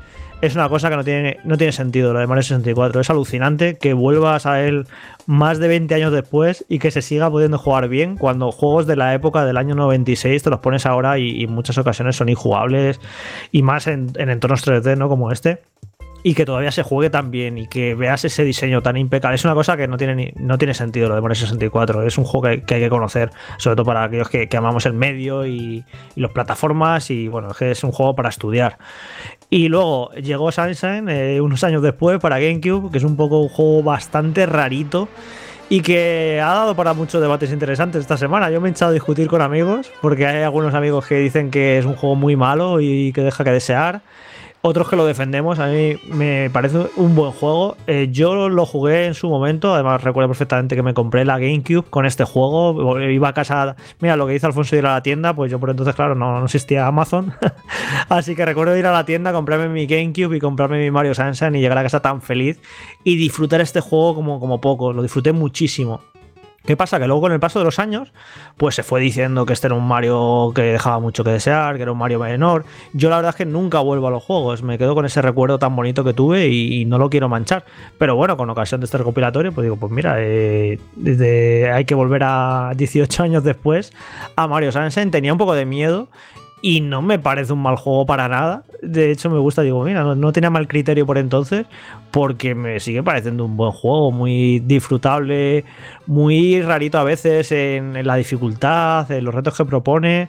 Y sí que es peor que Mario 64, evidentemente, y es peor que los Galaxy, pero no es un mal juego para nada. Y bueno, que hay gente que opina que sí, lo respeto mucho, pero a mí me parece que Mario Sunshine es un juego muy disfrutable para, para los que nos gustan las plataformas, además con una ambientación veraniega y muy bonita. No sé, me, encanta, es un juego que me gusta mucho y que estoy volviendo a disfrutar. Y luego Mario Galaxy, pues bueno, es más reciente, que, que más gente habrá jugado por, por lo cercano que está, ¿no? Que es un auténtico juegazo que solo superado por, por la secuela Mario Galaxy 2, que es mucho mejor en todos los sentidos. Pero vamos, que este fin de semana he jugado a todos. Y al final fue con Mario Galaxy, con el que fue el último que probé, y fue con el que al final me lo acabé del tirón, o sea, me lo, me lo pasé, porque no podía parar de jugar, y ahora he vuelto a Sunshine y retomaré Mario 64, así que he estado dándole a, a los tres, y los tres son grandes juegos. Y pues de lo, eh, todo este fin de semana jugando esos tres Mario, pues es posiblemente uno de los fines de semana que más he disfrutado jugando a videojuegos en lo que llevamos de año. Porque a mí es que me encantan las plataformas, me encantan las plataformas en 3D especialmente. A mí me gustan mucho más los Super Mario en 3D que los 2D. Y es que son juegos que, pierdo la noción del tiempo. Es que disfruto cada minuto. Son juegos que disfruto moviendo a Mario por el escenario. Ya no simplemente saltando o haciendo retos, sino es que disfruto muchísimo eh, en eso, en mover a ese personaje por esos entornos y buscar todos los secretos. No sé, me encantan. Y por eso mismo, ya, por esa calidad de esos tres juegos y poder tener los, tres juntos, los tres de golpe, ya me parece este recopilatorio súper recomendable, como digo, de, lo que más he disfrutado de este año. Luego, en el lado negativo, pues eh, por lo que he dicho, todas las pegas que se le pueden poner, de, de, que hayan dejado fuera Galaxy 2, que no tiene ningún sentido. Es una. A mí me hace de eh, hay gente que se quedará con lo más sucio, con lo de que, el juego lo vendan por tiempo limitado, que tampoco no tiene ningún sentido. Pero a mí lo que más sucio me parece lo dejar a Galaxy 2 fuera porque no tiene no hay excusa, no, no hay ningún motivo. Es como Polololes, dejamos a Galaxy 2 fuera para luego venderoslo más, más tarde, para dejar este recopilatorio cojo. Y no sé, me, me molesta muchísimo. Es la, la, Nintendo que podría haber hecho bien las cosas y, y no quiere hacerlas bien. Porque luego la polémica de que son ROMs o no son ROMs a mí me parece un poco tonta porque tú luego te pones a jugar a los juegos, se ven estupendamente, se juegan estupendamente. En Mario Sunshine han metido panorámico y además por su estilo artístico, por sus colores, por las texturas tan simples que tienen, es que se ven fantásticos en HD. O sea, Sunshine sorprende que sin haber hecho nada en la remasterización de Nintendo, más allá de, de subir, de ponerlo en HD, te parece un juego de Switch actual, de lo bien que se ve. O sea, se ve estupendo. Luego Mario 64, pues ahí es muy complicado. Yo opino que Mario 64 o haces un remake y ya lo que estás haciendo es otro juego diferente, o ponerte a tocar cosas, ¿qué tocas? Si, le, si te pones a tocar gráficos, pues tienes que cambiarlo por completo. Eh, la jugabilidad no puedes tocarla, porque si, si cambias la cámara o cambias el control, estás rompiendo el diseño. El diseño, es tan de el diseño original es tan de tiralíneas, tan perfecto, tan medido al milímetro, que tocar el manejo de la cámara o tocar el manejo del personaje es que estás rompiendo el juego. Entonces eso lo que requiere es un remake que hubiera estado genial que hubieran hecho. Un remake, gráficos completamente nuevos, eh, jugabilidad nueva, eh, se hubiera llevado muchísimo trabajo y hubiera estado genial. Y además que en el recopilatorio te dieran la opción ¿no? de elegir jugar al remake o jugar al original. O incluso haber incluido el Nintendo DS. Por cierto, que el, Nintendo DS ya era un, un remake con bastantes novedades. Pero han optado por la ley del mínimo esfuerzo de meter el Mario 64 original tal, tal cual es, que está estupendo, por cierto, y de hecho me sigue pareciendo eh, visualmente bonito, incluso con los años yo creo que se revalorizan esos gráficos, tienen un encanto especial. Y bueno, pues eso, con eh, Galaxy el HD y el Sunshine HD, o sea, han hecho lo mínimo. Pero que hayan hecho lo mínimo no quiere decir que esté mal, ¿eh? Ojo, que se juegan genial y se ven muy, muy bien. Pero sí me molesta también, por ejemplo, pues que no metan extras de galerías de artes, no hay nada, no hay diarios de desarrollo, ni explicaciones, un poco de historia de los juegos, de sus creadores. Lo único que hay es una galería de, para escuchar las bandas sonoras, que está bien, pero es que ni siquiera ponen quiénes son los compositores de esa música. Es que me, me parece, ya entro en la falta de respeto. O sea, que, que pongas la música de esos juegos para escuchar, genial. Pero que no pongas una mínima ficha de quién compuso esa música, de, de a quién tenemos que dar gracias para que exista esa música.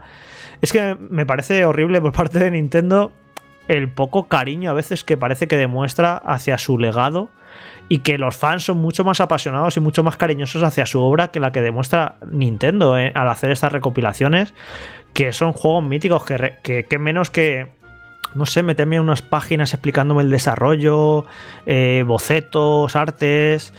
Lo suyo sería incluso un propio documental explicando cómo, cómo, cómo parieron esa, esa cosa que no tiene sentido que es Mario 64. Pero no, no, no, eh, lo mínimo, un menú, elige los tres juegos y tirando millas. Mario 64 ni está traducido en español, que ya ves tú que les costaba.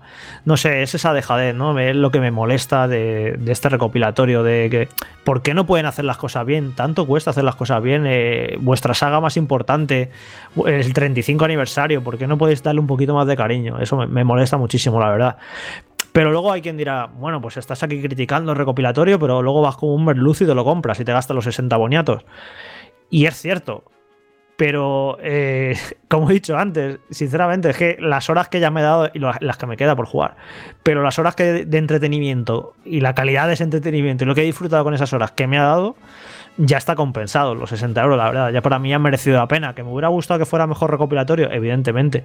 Pero bueno, ahí ya cada uno, pues como decimos siempre, ¿no? De lo de votar con la cartera, pues cada uno eh, es muy subjetivo y cree que si merece la pena pagar por un juego los 60 euros o no, o los 80 cuando salgan los juegos de Play 5, pues habrá algunos que consideremos que hay juegos que merece, la pena pagar 80 euros. Y habrá, y habrá por, a lo mejor por Demon Souls, yo sí lo pago, ¿no? Pues aquí es un poco. ¿Que es criticable que hayan cobrado 60 euros por este recopilatorio? Pues puede ser. ¿Para mí merece la pena pagarlos? Personalmente sí, porque es que he disfrutado muchísimo este fin de semana jugando a este recopilatorio. Aunque todas las pegas que le ponga, aunque falte Galaxy 2, aunque no tenga extras, etcétera, etcétera, etcétera. Así que al final vamos a lo de que es muy subjetivo, si el precio de un juego, si merece o no la pena.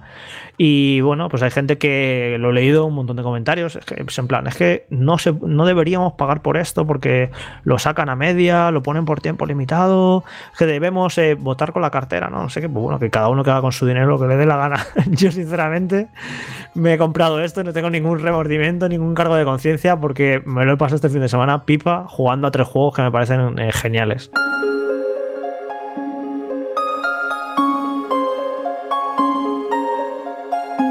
¿Alguna pregunta para Jorge? Pues, a ver, yo sé que al, fin, al final voy a, acabar cayendo porque simplemente por el hecho de tener Galaxy en la Switch, pues. O sea, es mucho más cómodo que sacar ahora la Wii U o la Wii y conectarla y tal. Y voy a, voy a acabar cayendo. Pero yo Galaxy me parece, lo tengo quemadísimo. Super Mario 64 lo quemé mucho en la versión de Nintendo DS. Pero yo supongo que habrá mucha gente que no esté escuchando. De, no sé, que a lo mejor empezaron a jugar a videojuegos por los años 2000 y que lo mismo esté en mi situación, ¿no? De haber quemado 64, haber quemado Galaxy y que lo único que sabe de ese Sunshine es que es el peor. Entonces, ¿tú crees que solamente por Sunshine vale la pena la, pena la recopilación? Bueno, es que es complicado porque encima Sunshine es el peor y hay gente que no le gusta nada, que se enfada, porque es un juego que tiene un diseño a veces de misiones muy raro, tiene si- situaciones frustrantes, el tema este de, de- echar el agua, ¿no? Ahí a mí me gusta mucho, me parece que, da mucho juego, muy juguetón, y hay gente que le, que le cabrea y que le saca de un Mario, en plan, no, no, es que un Mario tiene que ser saltar, que, porque es muy con el cacharro este tirando agua. Es que es muy subjetivo, no sé, a lo mejor le digo a alguien, pues sí, yo creo que sí que merece la pena este recopilatorio por Sunshine, sobre todo si nunca lo ha jugado, porque aparte te queda ahí como una pieza en el puzzle de la historia de Nintendo y de la saga Super Mario. Creo que si no ha jugado a Sunshine, pero es una, una pieza un tanto especial y que creo que es interesante conocer. Pero de ahí a decir eh, que merezca la pena recopilatorio, pues si no has jugado a Sunshine, no sé, no me atrevería a, tanto, ¿no? Y aparte, tú fíjate cómo es el, el capitalismo. Yo estos tres juegos ya los tenía. Yo tengo el Mario 64, yo no sé en cuántas plataformas lo he comprado, pero en una de las más recientes, en Wii U, lo tengo, en la consola virtual. Mario Galaxy, evidentemente, lo tengo en, en físico y lo tengo ahí en. Lo podía poner en la, en la Wii U, además, que es compatible con Wii, ningún problema. Sunshine lo tengo en GameCube, podría jugarlo en la Wii, aunque no tengo cable HDMI para Wii. O sea, si yo me hubiera puesto, tengo la manera de jugar a estos tres juegos originalmente. Pero claro, es más cómodo comprarte recopilatorio, tenerlos en tu Switch, en HD, y al final es eso, y, caes, pues porque si, si son juegos que te gustan y que te apetece jugar ahora en una Switch de manera cómoda en HD, pues tienes que pasar por el aro, a pesar de, de todas estas cosas ¿no? que hemos comentado de, de Nintendo, de hacer, de hacer las cosas mal. Pero bueno, eso, que si por Sunshine solo merece la pena, y yo no me atrevería. En cualquier caso, yo sospecho que esto de que el, recopilatorio se va a vender por tiempo limitado hasta el 31 de marzo de 2021, yo imagino que luego lo que van a hacer es esos tres juegos lo van a vender por separado en la eShop.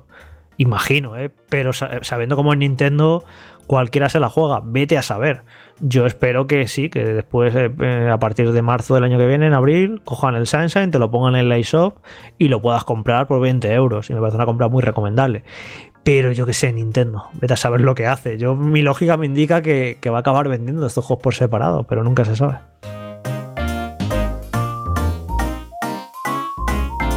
Y en cualquier caso, nuestro compañero Carlos Leiva ha hecho el análisis en la página web de Vandal, tenéis vídeos, tenéis de todo, así que si queréis también conocer su opinión al respecto, lo que ha encontrado, sus puntos fuertes, sus puntos menos fuertes, pues ahí está, donde siempre, en la página de Vandal. No sé si queda alguna pregunta más, si no, vamos a hablar de algo que os puede interesar mucho. Y digo mucho porque tiene que ver con vuestro bolsillo y el presupuesto que tengáis. Has encontrado Vandal Radio.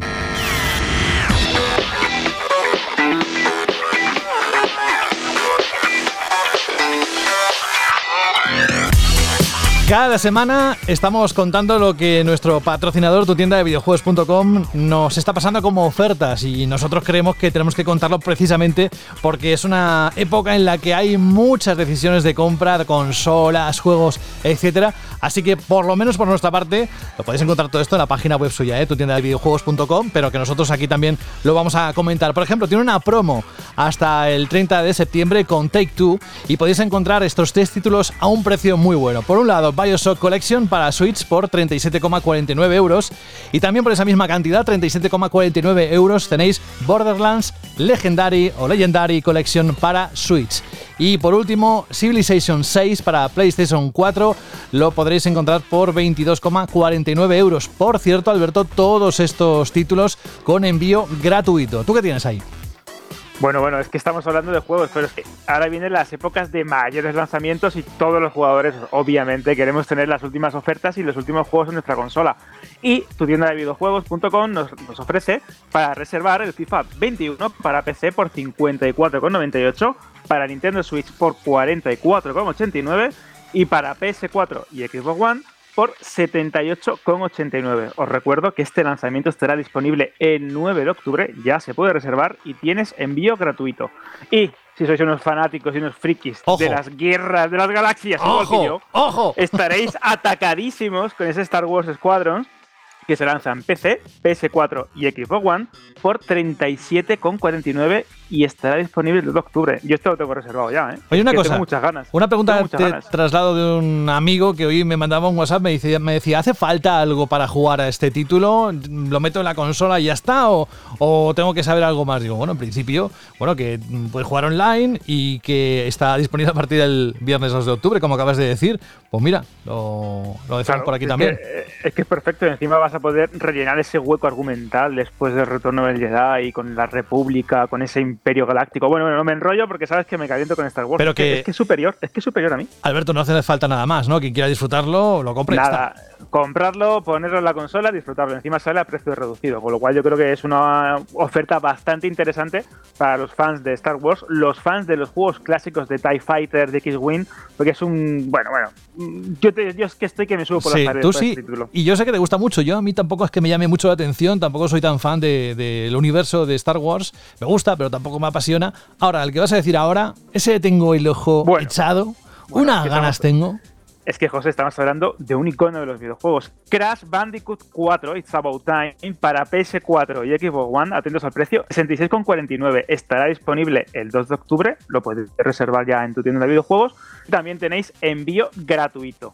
Y ya por último, Ojo. si sois unos, unos fans también y unos seguidores de una de las sagas de videojuegos más importantes de los últimos tiempos, Assassin's Creed, atención a esto, Valhalla, el último, el de los vikingos, el que todo el mundo queremos jugar, lo tenéis en Xbox One y PS4 por 55,99. La edición estándar, porque ya sabéis, también tenéis la edición Gold Edition, que trae un montón de contenido, expansiones, DLC, por 89,99, con envío gratuito. Mira, esta es la banda sonora. A mí me pone los pelos de punta. Y tengo muchas ganas de jugarla además a la nueva generación.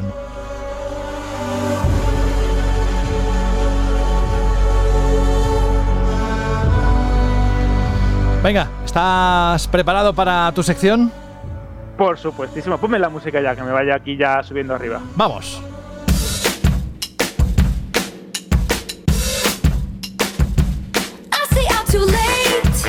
Ojo Algún porque Algún día, José, perdona, algún día haremos esta sección con, con una cámara de vídeo en directo o en cualquier lado y verás que bailo, ¿eh? ¿Te crees tú que, Bueno, que me que- muevo y todo, ¿eh? A ver, es unas canciones estas que te mueven los pies solos.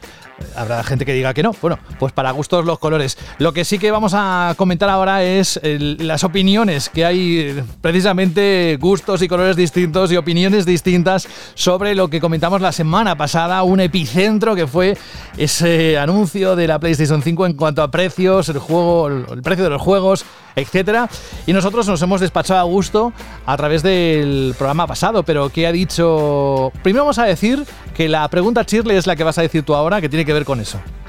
Exactamente, la pregunta chiste de la semana pasada era qué os había parecido la presentación de PS5, si ibais a pillar la consola de salida, qué os parecía el precio, el tema de los juegos.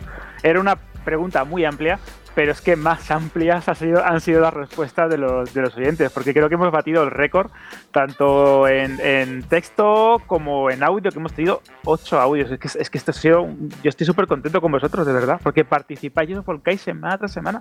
Y llegará alguno más, estoy seguro, ¿eh? Mismamente el último, el que vas a leer de Berhab, ha llegado en los últimos minutos. O sea que.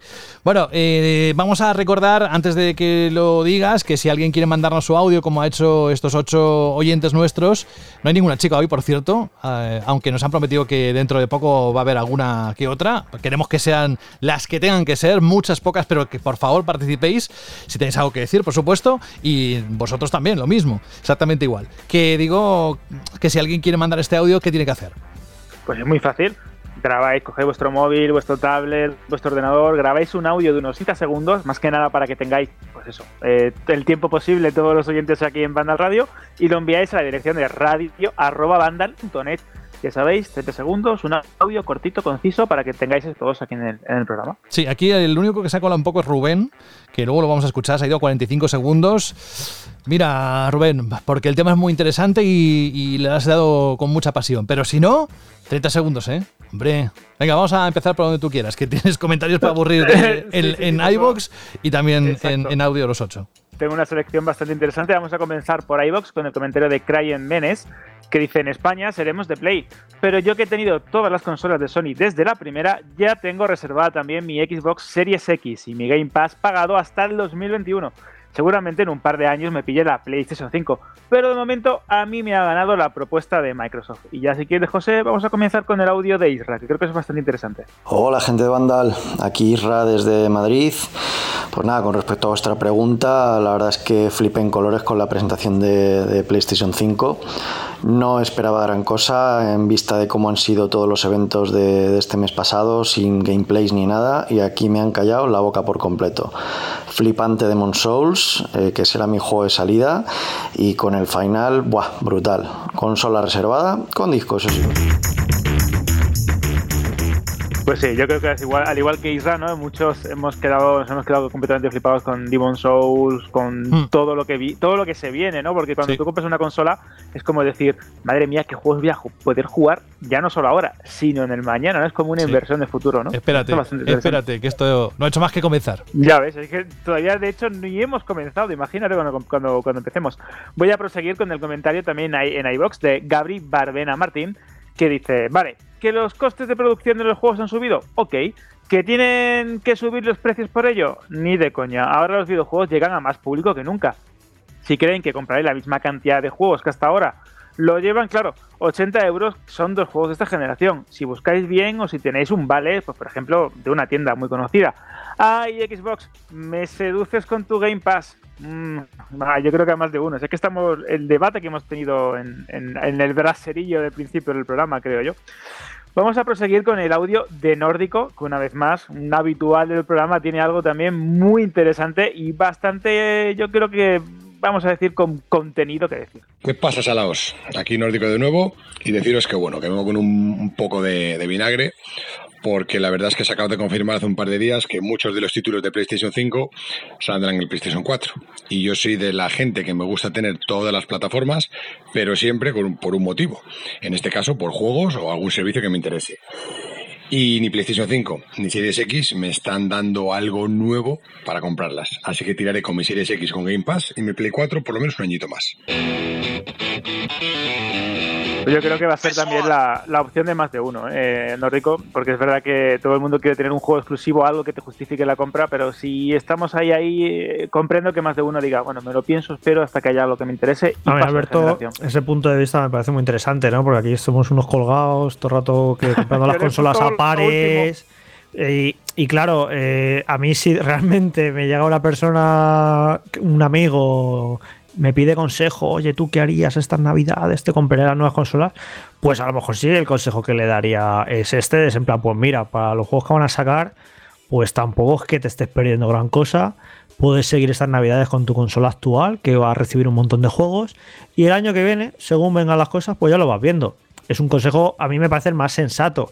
Lo digo porque es, una opción que nunca damos aquí en el programa, porque estamos siempre con la colgaera de voy a comprar la X, la otra, no sé qué, tengo dos reservadas.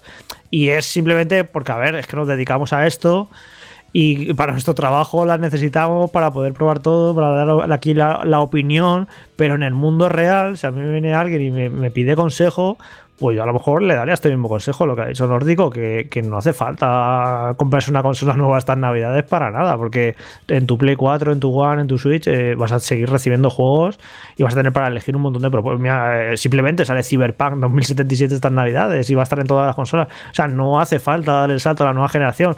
Lo digo porque, que es eso, que a veces a lo mejor podemos dar un, un una imagen equivocada de que estamos diciéndole a la gente que se compre una nueva consola y para nada. Lo que pasa que, bueno, somos muy entusiastas, nos gustan las novedades y, y trabajamos de esto y pues nos pone muy cachondos en la llegada de dos nuevas consolas, pero que evidentemente es una opción súper válida y súper interesante no tener ninguna prisa y el año que viene ya veremos. Estoy totalmente de que- acuerdo, ¿eh, Alberto? De hecho, lo que, lo que dice Jorge eh, va también muy en relación a lo que nos comenta Alberto de la Fuente en, en iVox. Parece que como si fuese nuestro hijo, ¿verdad, José? ni- no, es exacto, es una mezcla entre tú y yo.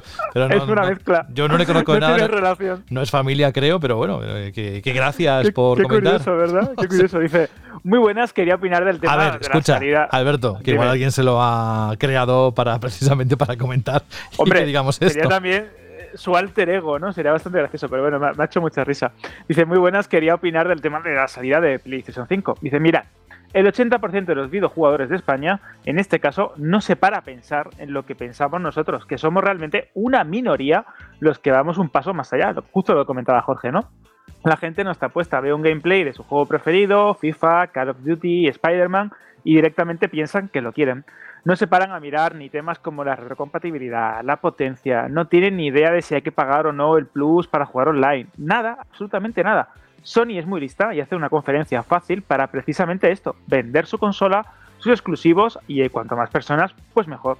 Yo en mi caso creo que voy a esperar a ver un análisis de la consola y ver cómo funciona realmente la retrocompatibilidad con juegos de Play 4, que no han dejado para nada claro. Hmm. Yo creo que es el momento de continuar, y nunca mejor dicho, con el audio de Kino. Eh, pero antes de ese audio de Kino, que esto también se puede trasladar, Alberto, a las discusiones que se tienen en Twitter o en las redes sociales, ¿no? Que igual si tú eres un asiduo lector o lectora de, lo que es tu timeline y, yo qué sé, hay un hilo, un mensaje que todo el mundo conoce y tú piensas que, que todo el mundo lo sabe, ¿no? Y dices, pues igual solo los que estamos en Twitter. Es decir, que dentro de nuestro entorno tendemos a pensar o perder esa perspectiva de que las cosas son distintas a como las ve la gran mayoría, ¿no? Incluso esto podemos ponernos así filosóficos y cuando el voto, ¿no? Cuando hay elecciones, etcétera, etcétera. En fin, bueno, vamos al audio de Kino que nos decía lo siguiente. Hola, Kino. Hola a todos, soy Kino. Del evento de la Play 5 me quedo con los 100 euros menos de la versión digital, me parece un buen movimiento. El hecho de que salgan el Horizon 2 y el Miles Morales en Play 4 sorprendente y, un error para mí porque limita mucho el potencial de la nueva consola. Nunca ha hecho Sony algo así. Eh, el tema de la comunicación, pues surrealista. Mm, yo no me creo que fueran errores humanos, veo cosas raras. Y por último, el Demon Souls me voló la cabeza, impresionante. No he visto gráficamente nada igual, es un juego por el cual me compraría la consola. Venga, a seguir bien. Que yo estoy bastante de acuerdo también con Kino. Es verdad que cuando te quieres comprar una consola quieres jugar algo nuevo y si te dicen que dos de los grandes títulos lo vas a poder disfrutar en tu PS4 eh, es un movimiento que lo que hablábamos y debatíamos la semana pasada. Entendible desde el punto de vista empresarial. Son muchos millones de PS4 los que están ahí circulando por las calles y es normal que quieras sacarle partido a ese parque de consola tan grande, pero cuando estamos hablando de un lanzamiento y que tienes que motivar a los jugadores, bueno, pero mira, ahí está Demon Soul, ¿no? Que es el, el paso o el requisito que puedes ponerle a la consola de un juego exclusivo importante que puedes pasar por ahí y disfrutar de ello. Vamos a proseguir también en iVoox con el comentario de Povich, que me encanta este nick, parece así como soviético, que dice no podemos dejar pasar por el no podemos dejar pasar por el aro el tema de los juegos a 80 pavos como bien dice uno de los contertulios, los sueldos son los mismos o más bajos, aprovechando las empresas durante la pandemia. Si todos nos quejamos por muy Sony que sea, y yo creo que atenderá a sus usuarios. Bueno, pues sí, como comentaba Jorge hace unos cuantos minutos con el análisis de Super Mario, pues habrá que votar con la cartera. ¿Quién sabe si este tema de los precios se va a estabilizar o no. De todas formas, como comentaba también José en el programa, la semana que viene Rubén nos va a traer una tesis sobre los precios, cómo influyen. bueno, bueno, os podéis imaginar. Una tesis, tanto como una tesis no, pero. Ya conoces, ya conoces a, Rubén, José, que cuando se enrolla, se enrolla bien y con datos, ¿eh? Sí, sí. Bueno, eso sí, se puede tirar minutos y minutos y minutos hablando de eso, es que le apasiona y se nota. Pero sí, que tenemos esto de esto de, de, Rubén, para que quien no lo entienda, porque mucha gente no se habrá enterado, es que esta semana de repente una tienda eh, puso el Demon Soul Remake a 60 euros en vez de 80 y todo el mundo dijo, ¿esto cómo puede ser? Y nos quedamos todos muy sorprendidos, agotó muy rápido además. Y pues eh, Rubén que conoce todas estas interioridades y nos va a explicar por qué una tienda puede coger y bajarle 20 euros el precio a un juego que se supone que iba a costar 80, que creo que es muy interesante y no, no lo va a explicar él mejor que nadie. Más Alberto. Pues tenemos un audio de otro habitual, otro compañero, nunca mejor dicho, de Vandal Radio, que es The Crow. Buenas amigos de Vandal, aquí de nuevo The Crow. Y bien, a mí de la presentación de PlayStation 5 lo que más me llamó la atención, como a tanta gente, fue el precio de los juegos. A ver, yo juego en PC y no suelo pagar más de 20, quizá 30 euros por un juego. Para mí es un precio justo por un producto como este. Y sinceramente, si ya 60, 70 euros me parecía mucho dinero, 80 me parece absolutamente desproporcionado. Bueno, si alguien lo quiere pagar, muy bien, pero yo nunca voy a entrar por ahí. Así que un saludo a todos y hasta otra. Bueno, José, tú no decías al principio del programa sabía alguien también que tenía esa tarita que tenemos tú y yo y algunos frikis. Que no, que no, que es un sentimiento que te pasa y ya está. Es que, hombre, es que.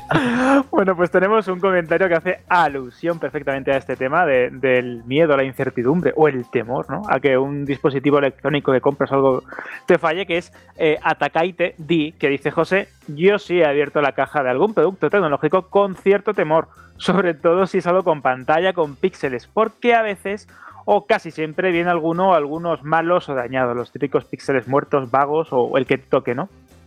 Yo la verdad es que he tenido también experiencias traumáticas, José, con esto, porque una vez adquirí un, un tablet y tuve que cambiarlo seis veces, ¿eh? Sí, seis sí, veces. sí, sí, sí. Así que imagínate, también soy maniático y veía un píxel muerto a lo mejor y ya estaba ya loco perdido y era una mosca volante, ¿no? De mi ojo. Y además es que, es que tiene un pequeño defectito y es que el ojo va ahí, ¿sabes? Y dices, ¡ay, qué guay, qué bonito, qué chulo, esto es lo que tiene! Pero tiene eso, tiene eso. Y no debería tenerlo. Miras, miras y lo estás viendo. Y Yo "En mi esquina". vida he tenido un píxel muerto. A Bueno, ver, pues- no, no, o te da igual. Jorge, No, no, no, Jorge, no, busco es a lo yo. que voy, es a lo que voy. Seguro que los he tenido, pero nunca me, pero nunca me he dado cuenta porque no los busco. Claro, porque te da igual. No, te da no lo igual. busco. Claro. No lo busco. Que yo entre lo- disfrutar de, lo que te compres es que esté perfecto, o sea que no tenga ningún tipo de problema, porque luego es que es eso, te rayas con que tenga ese... O sea, que soy de estos que se compran un móvil y lo meten en una funda para que no se raye y no estás disfrutando de los materiales originales del móvil Bueno, y de su eso- sí, bueno, pues es otro tema bastante largo. Porque, claro, y si se te cae, luego ya verás qué tacto vas a tener cuando tengas que pagar 700 euros o lo que sea por él. Que no, o sea, que no. tenéis también los sofás en casa con una funda de plástico.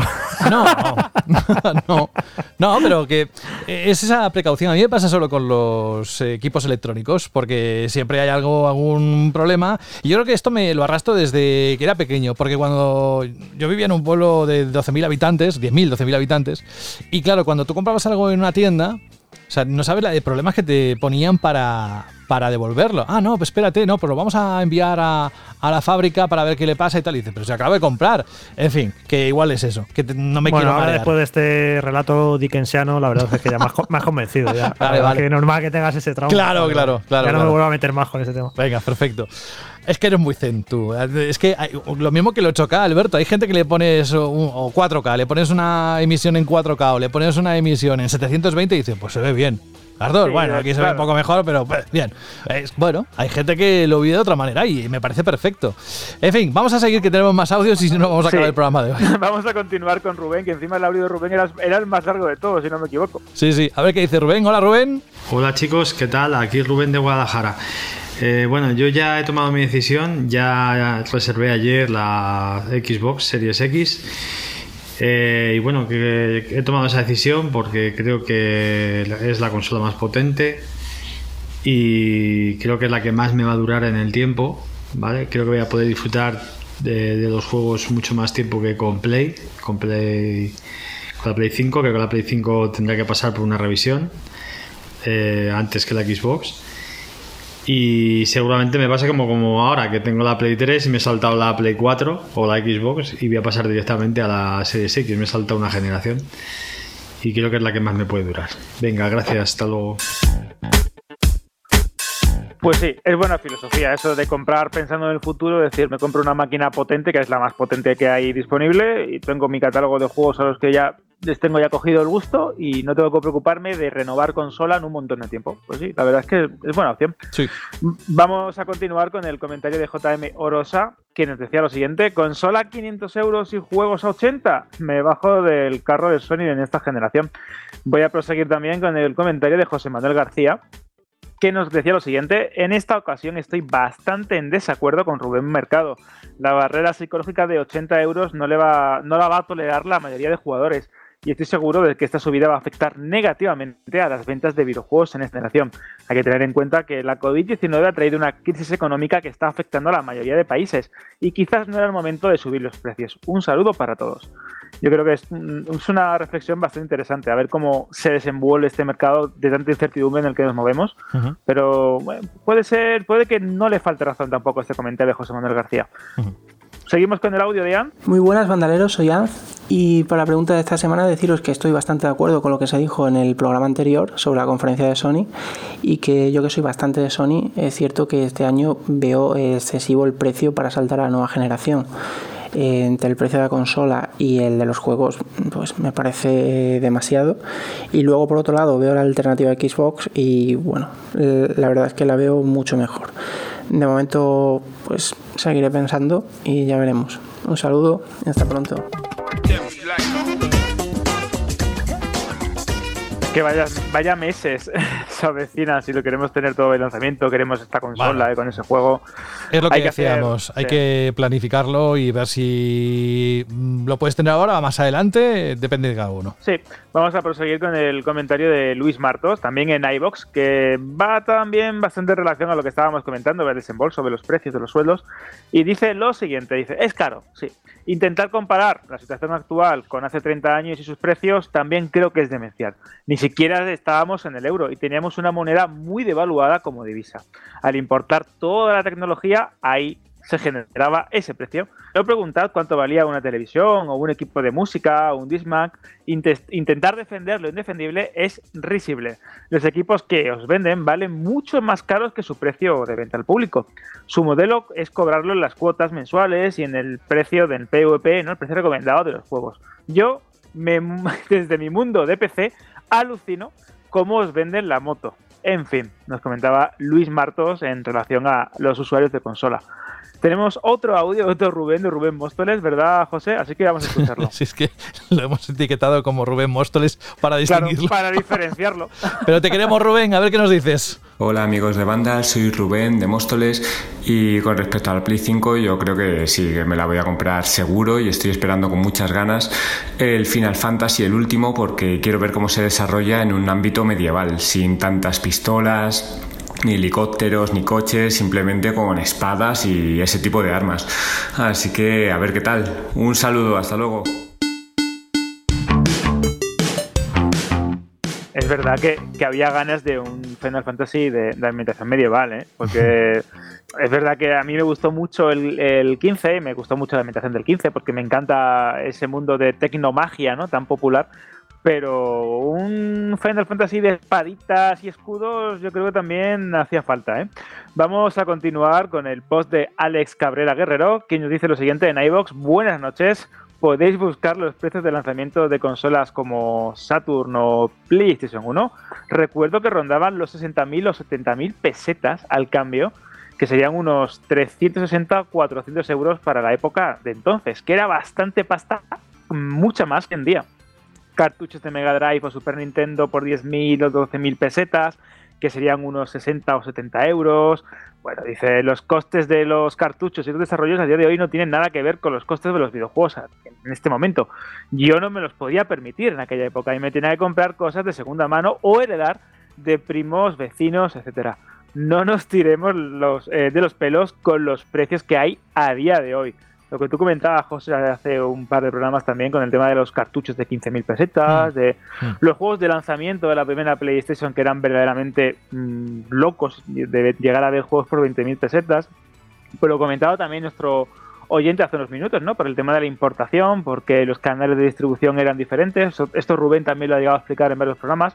Era otro mundo y es verdad que el acceso a una consola era bastante más complicado y bastante más caro de lo que es a día de hoy por comparación, ¿no? Pero bueno, los tiempos cambian y los videojuegos también.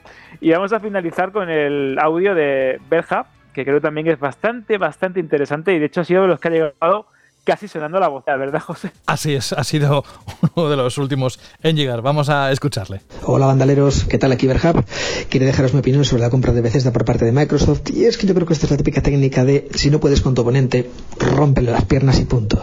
Y es que esto de coger todos estos estudios de golpe y todas estas franquicias que se podría considerar que antes eran de todos, entre comillas, ahora esto es solo mío, pues no sé qué os diga. O sea, yo creo que el prestigio te lo ganas siendo creador, fundando estudios, contratando talento y sacándolo adelante no siendo acaparador en este caso. Pero bueno, en fin, veremos a ver qué sale de todo esto. Chao, chao, un saludo a todos.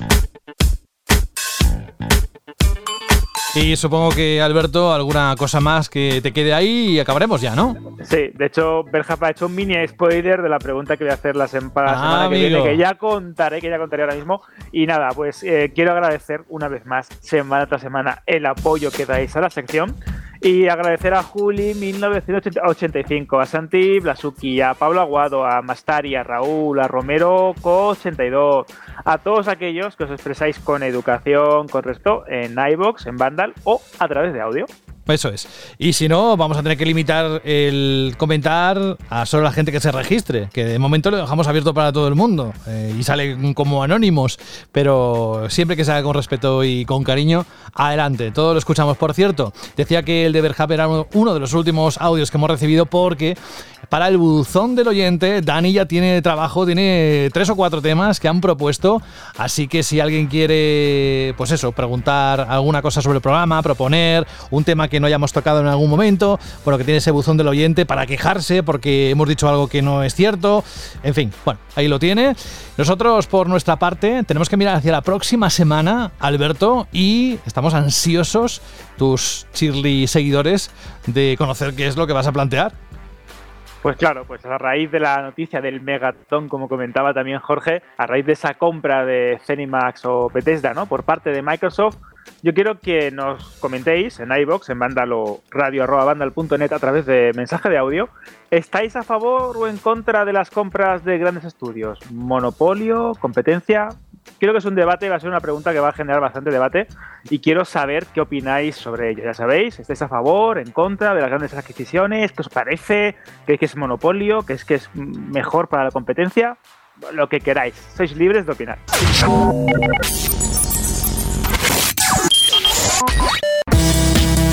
Pues ahí está, con la Shirley pregunta, la propuesta, acabamos, finiquitamos esta edición que también hoy se ha acercado peligrosamente a las dos horas. Es que, ¿qué queréis? Con los temas que tenemos, con todo lo que queremos comentar. Y por cierto, nunca es suficiente agradecer a nuestro patrocinador, tu tienda de videojuegos.com, que esté con nosotros. Vamos a hacer acciones de cara a los próximos meses, así que muy atentos porque estamos en una época muy especial, más especial que nunca en cuanto a juegos y hardware. Yo no quiero adelantar nada, pero estamos en conversaciones para alguna sorpresa que otra para los próximos meses. Eso sí, si queréis todas las novedades, las que hemos comentado, ofertas, lanzamientos, reservas, etcétera, podéis seguirles a través de Instagram o Twitter en arroba ttd videojuegos. Así de fácil. Bueno, pues vamos a decir adiós. Primero saludando a ti, Alberto, que ya debes estar con la lengua hecha polvo de los últimos minutos que no has parado. As llevas unos cuantos contando todo lo que nos decían los oyentes. Así que te esperamos la próxima semana y a ver qué nos depara. Fíjate, hoy hemos asistido en este programa número 6 de la octava temporada al nacimiento de un nuevo servicio en la nube de gaming llamado Luna por parte de Amazon. Imagínate si en un día normal, en un jueves cualquiera, hemos tenido una noticia tan importante como esta, la entrada de un nuevo actor, de un nuevo protagonista en el mundo de los videojuegos y encima apostando por el streaming como Amazon, que no es moco de pavo, pues imagínate que puede deparar la semana que viene. Así que aquí estaremos comentando, recogiendo vuestras opiniones. Por favor, participad, que creo que es un tema que va a generar bastante debate. Y pues eso, valorando el pulso de la actualidad del mundo del videojuego que está que arde. Así que hasta la semana que viene, un fuerte abrazo. Gran trabajo, Alberto, de verdad. Con todo el cariño del mundo y hasta la próxima semana. Nos escuchamos aquí, si no es antes, porque sabes que alguna cosa puede suceder y los mensajes por las apps de mensajería instantánea vuelan. ¿Y quién más nos ha acompañado hoy y le tenemos que decir adiós hasta la próxima semana? Alguien que se emociona mucho con la One S o con cualquier otra cosa que a veces igual al resto de humanos no, no, no lo percibimos igual, pero para eso está él, para contárnoslo. Franje Matas, gracias y hasta dentro de unos días. Que la has liado, que la has llamado One S en vez de Serie S. Ay, le llamo One S, ¿ves? ¿Ves? Mira, eso es lo que ha pasado también con los compradores de la One esta, si es que, lo- si es que eso era verdad, que me está medio desmentido. Bueno, que claro, con tanto nombre, el mensaje sigue siendo el mismo, que hasta la próxima semana, Fran. Nada, a ver si estamos aquí la semana que viene, o dicen que Microsoft ha comprado Vandal, o que Microsoft ha comprado a José de la Fuente, o que Microsoft no ha comprado a los oyentes, pero esperemos que sí, que sigamos por aquí. Bueno, eso no sería de tanto impacto como lo de Bethesda. Así que todo puede ser posible. No sé, que dentro de unos días lo sabremos. Gracias, Fran. Y tenemos a Jorge Cano que espero que la próxima semana tengamos en la escaleta el juego de Crash Bandicoot 4 para poder tener análisis aquí. No sé si está dentro de, de la planificación, pero yo te lo lanzo así como una sugerencia. Sí, hombre, seguro. Además, que yo creo que para gran parte de la reacción es el lanzamiento más importante de octubre, porque aquí son muy de saltitos. Y aquí tenemos un juego de saltos que tiene muy buena pinta, así que sí, segurísimo que va a estar la semana que viene. Y otra semana menos para que llegue la Next Gen, que ya la voy Sí. contando eso, arrancando la, la paginita del calendario. De hecho, este programa, Jorge, es el último de septiembre. El próximo ya será el primero de octubre y fíjate, octubre y en nada noviembre. O sea que no queda casi nada. Eso sí, yo creo que en este mes y medio que queda para el lanzamiento de las consolas va a haber mucha eh, tela que cortar, ¿eh? mucha. Ya verás los anuncios y todo lo que va a salir. Se va a hacer largo octubre, porque cuando queda mucho es como que estás tranquilo, pero ya cuando lo ves ahí tan cerca, tan cerca, tan cerca, que queda un mes, yo creo que este, este octubre se le va a hacer muy largo más de uno.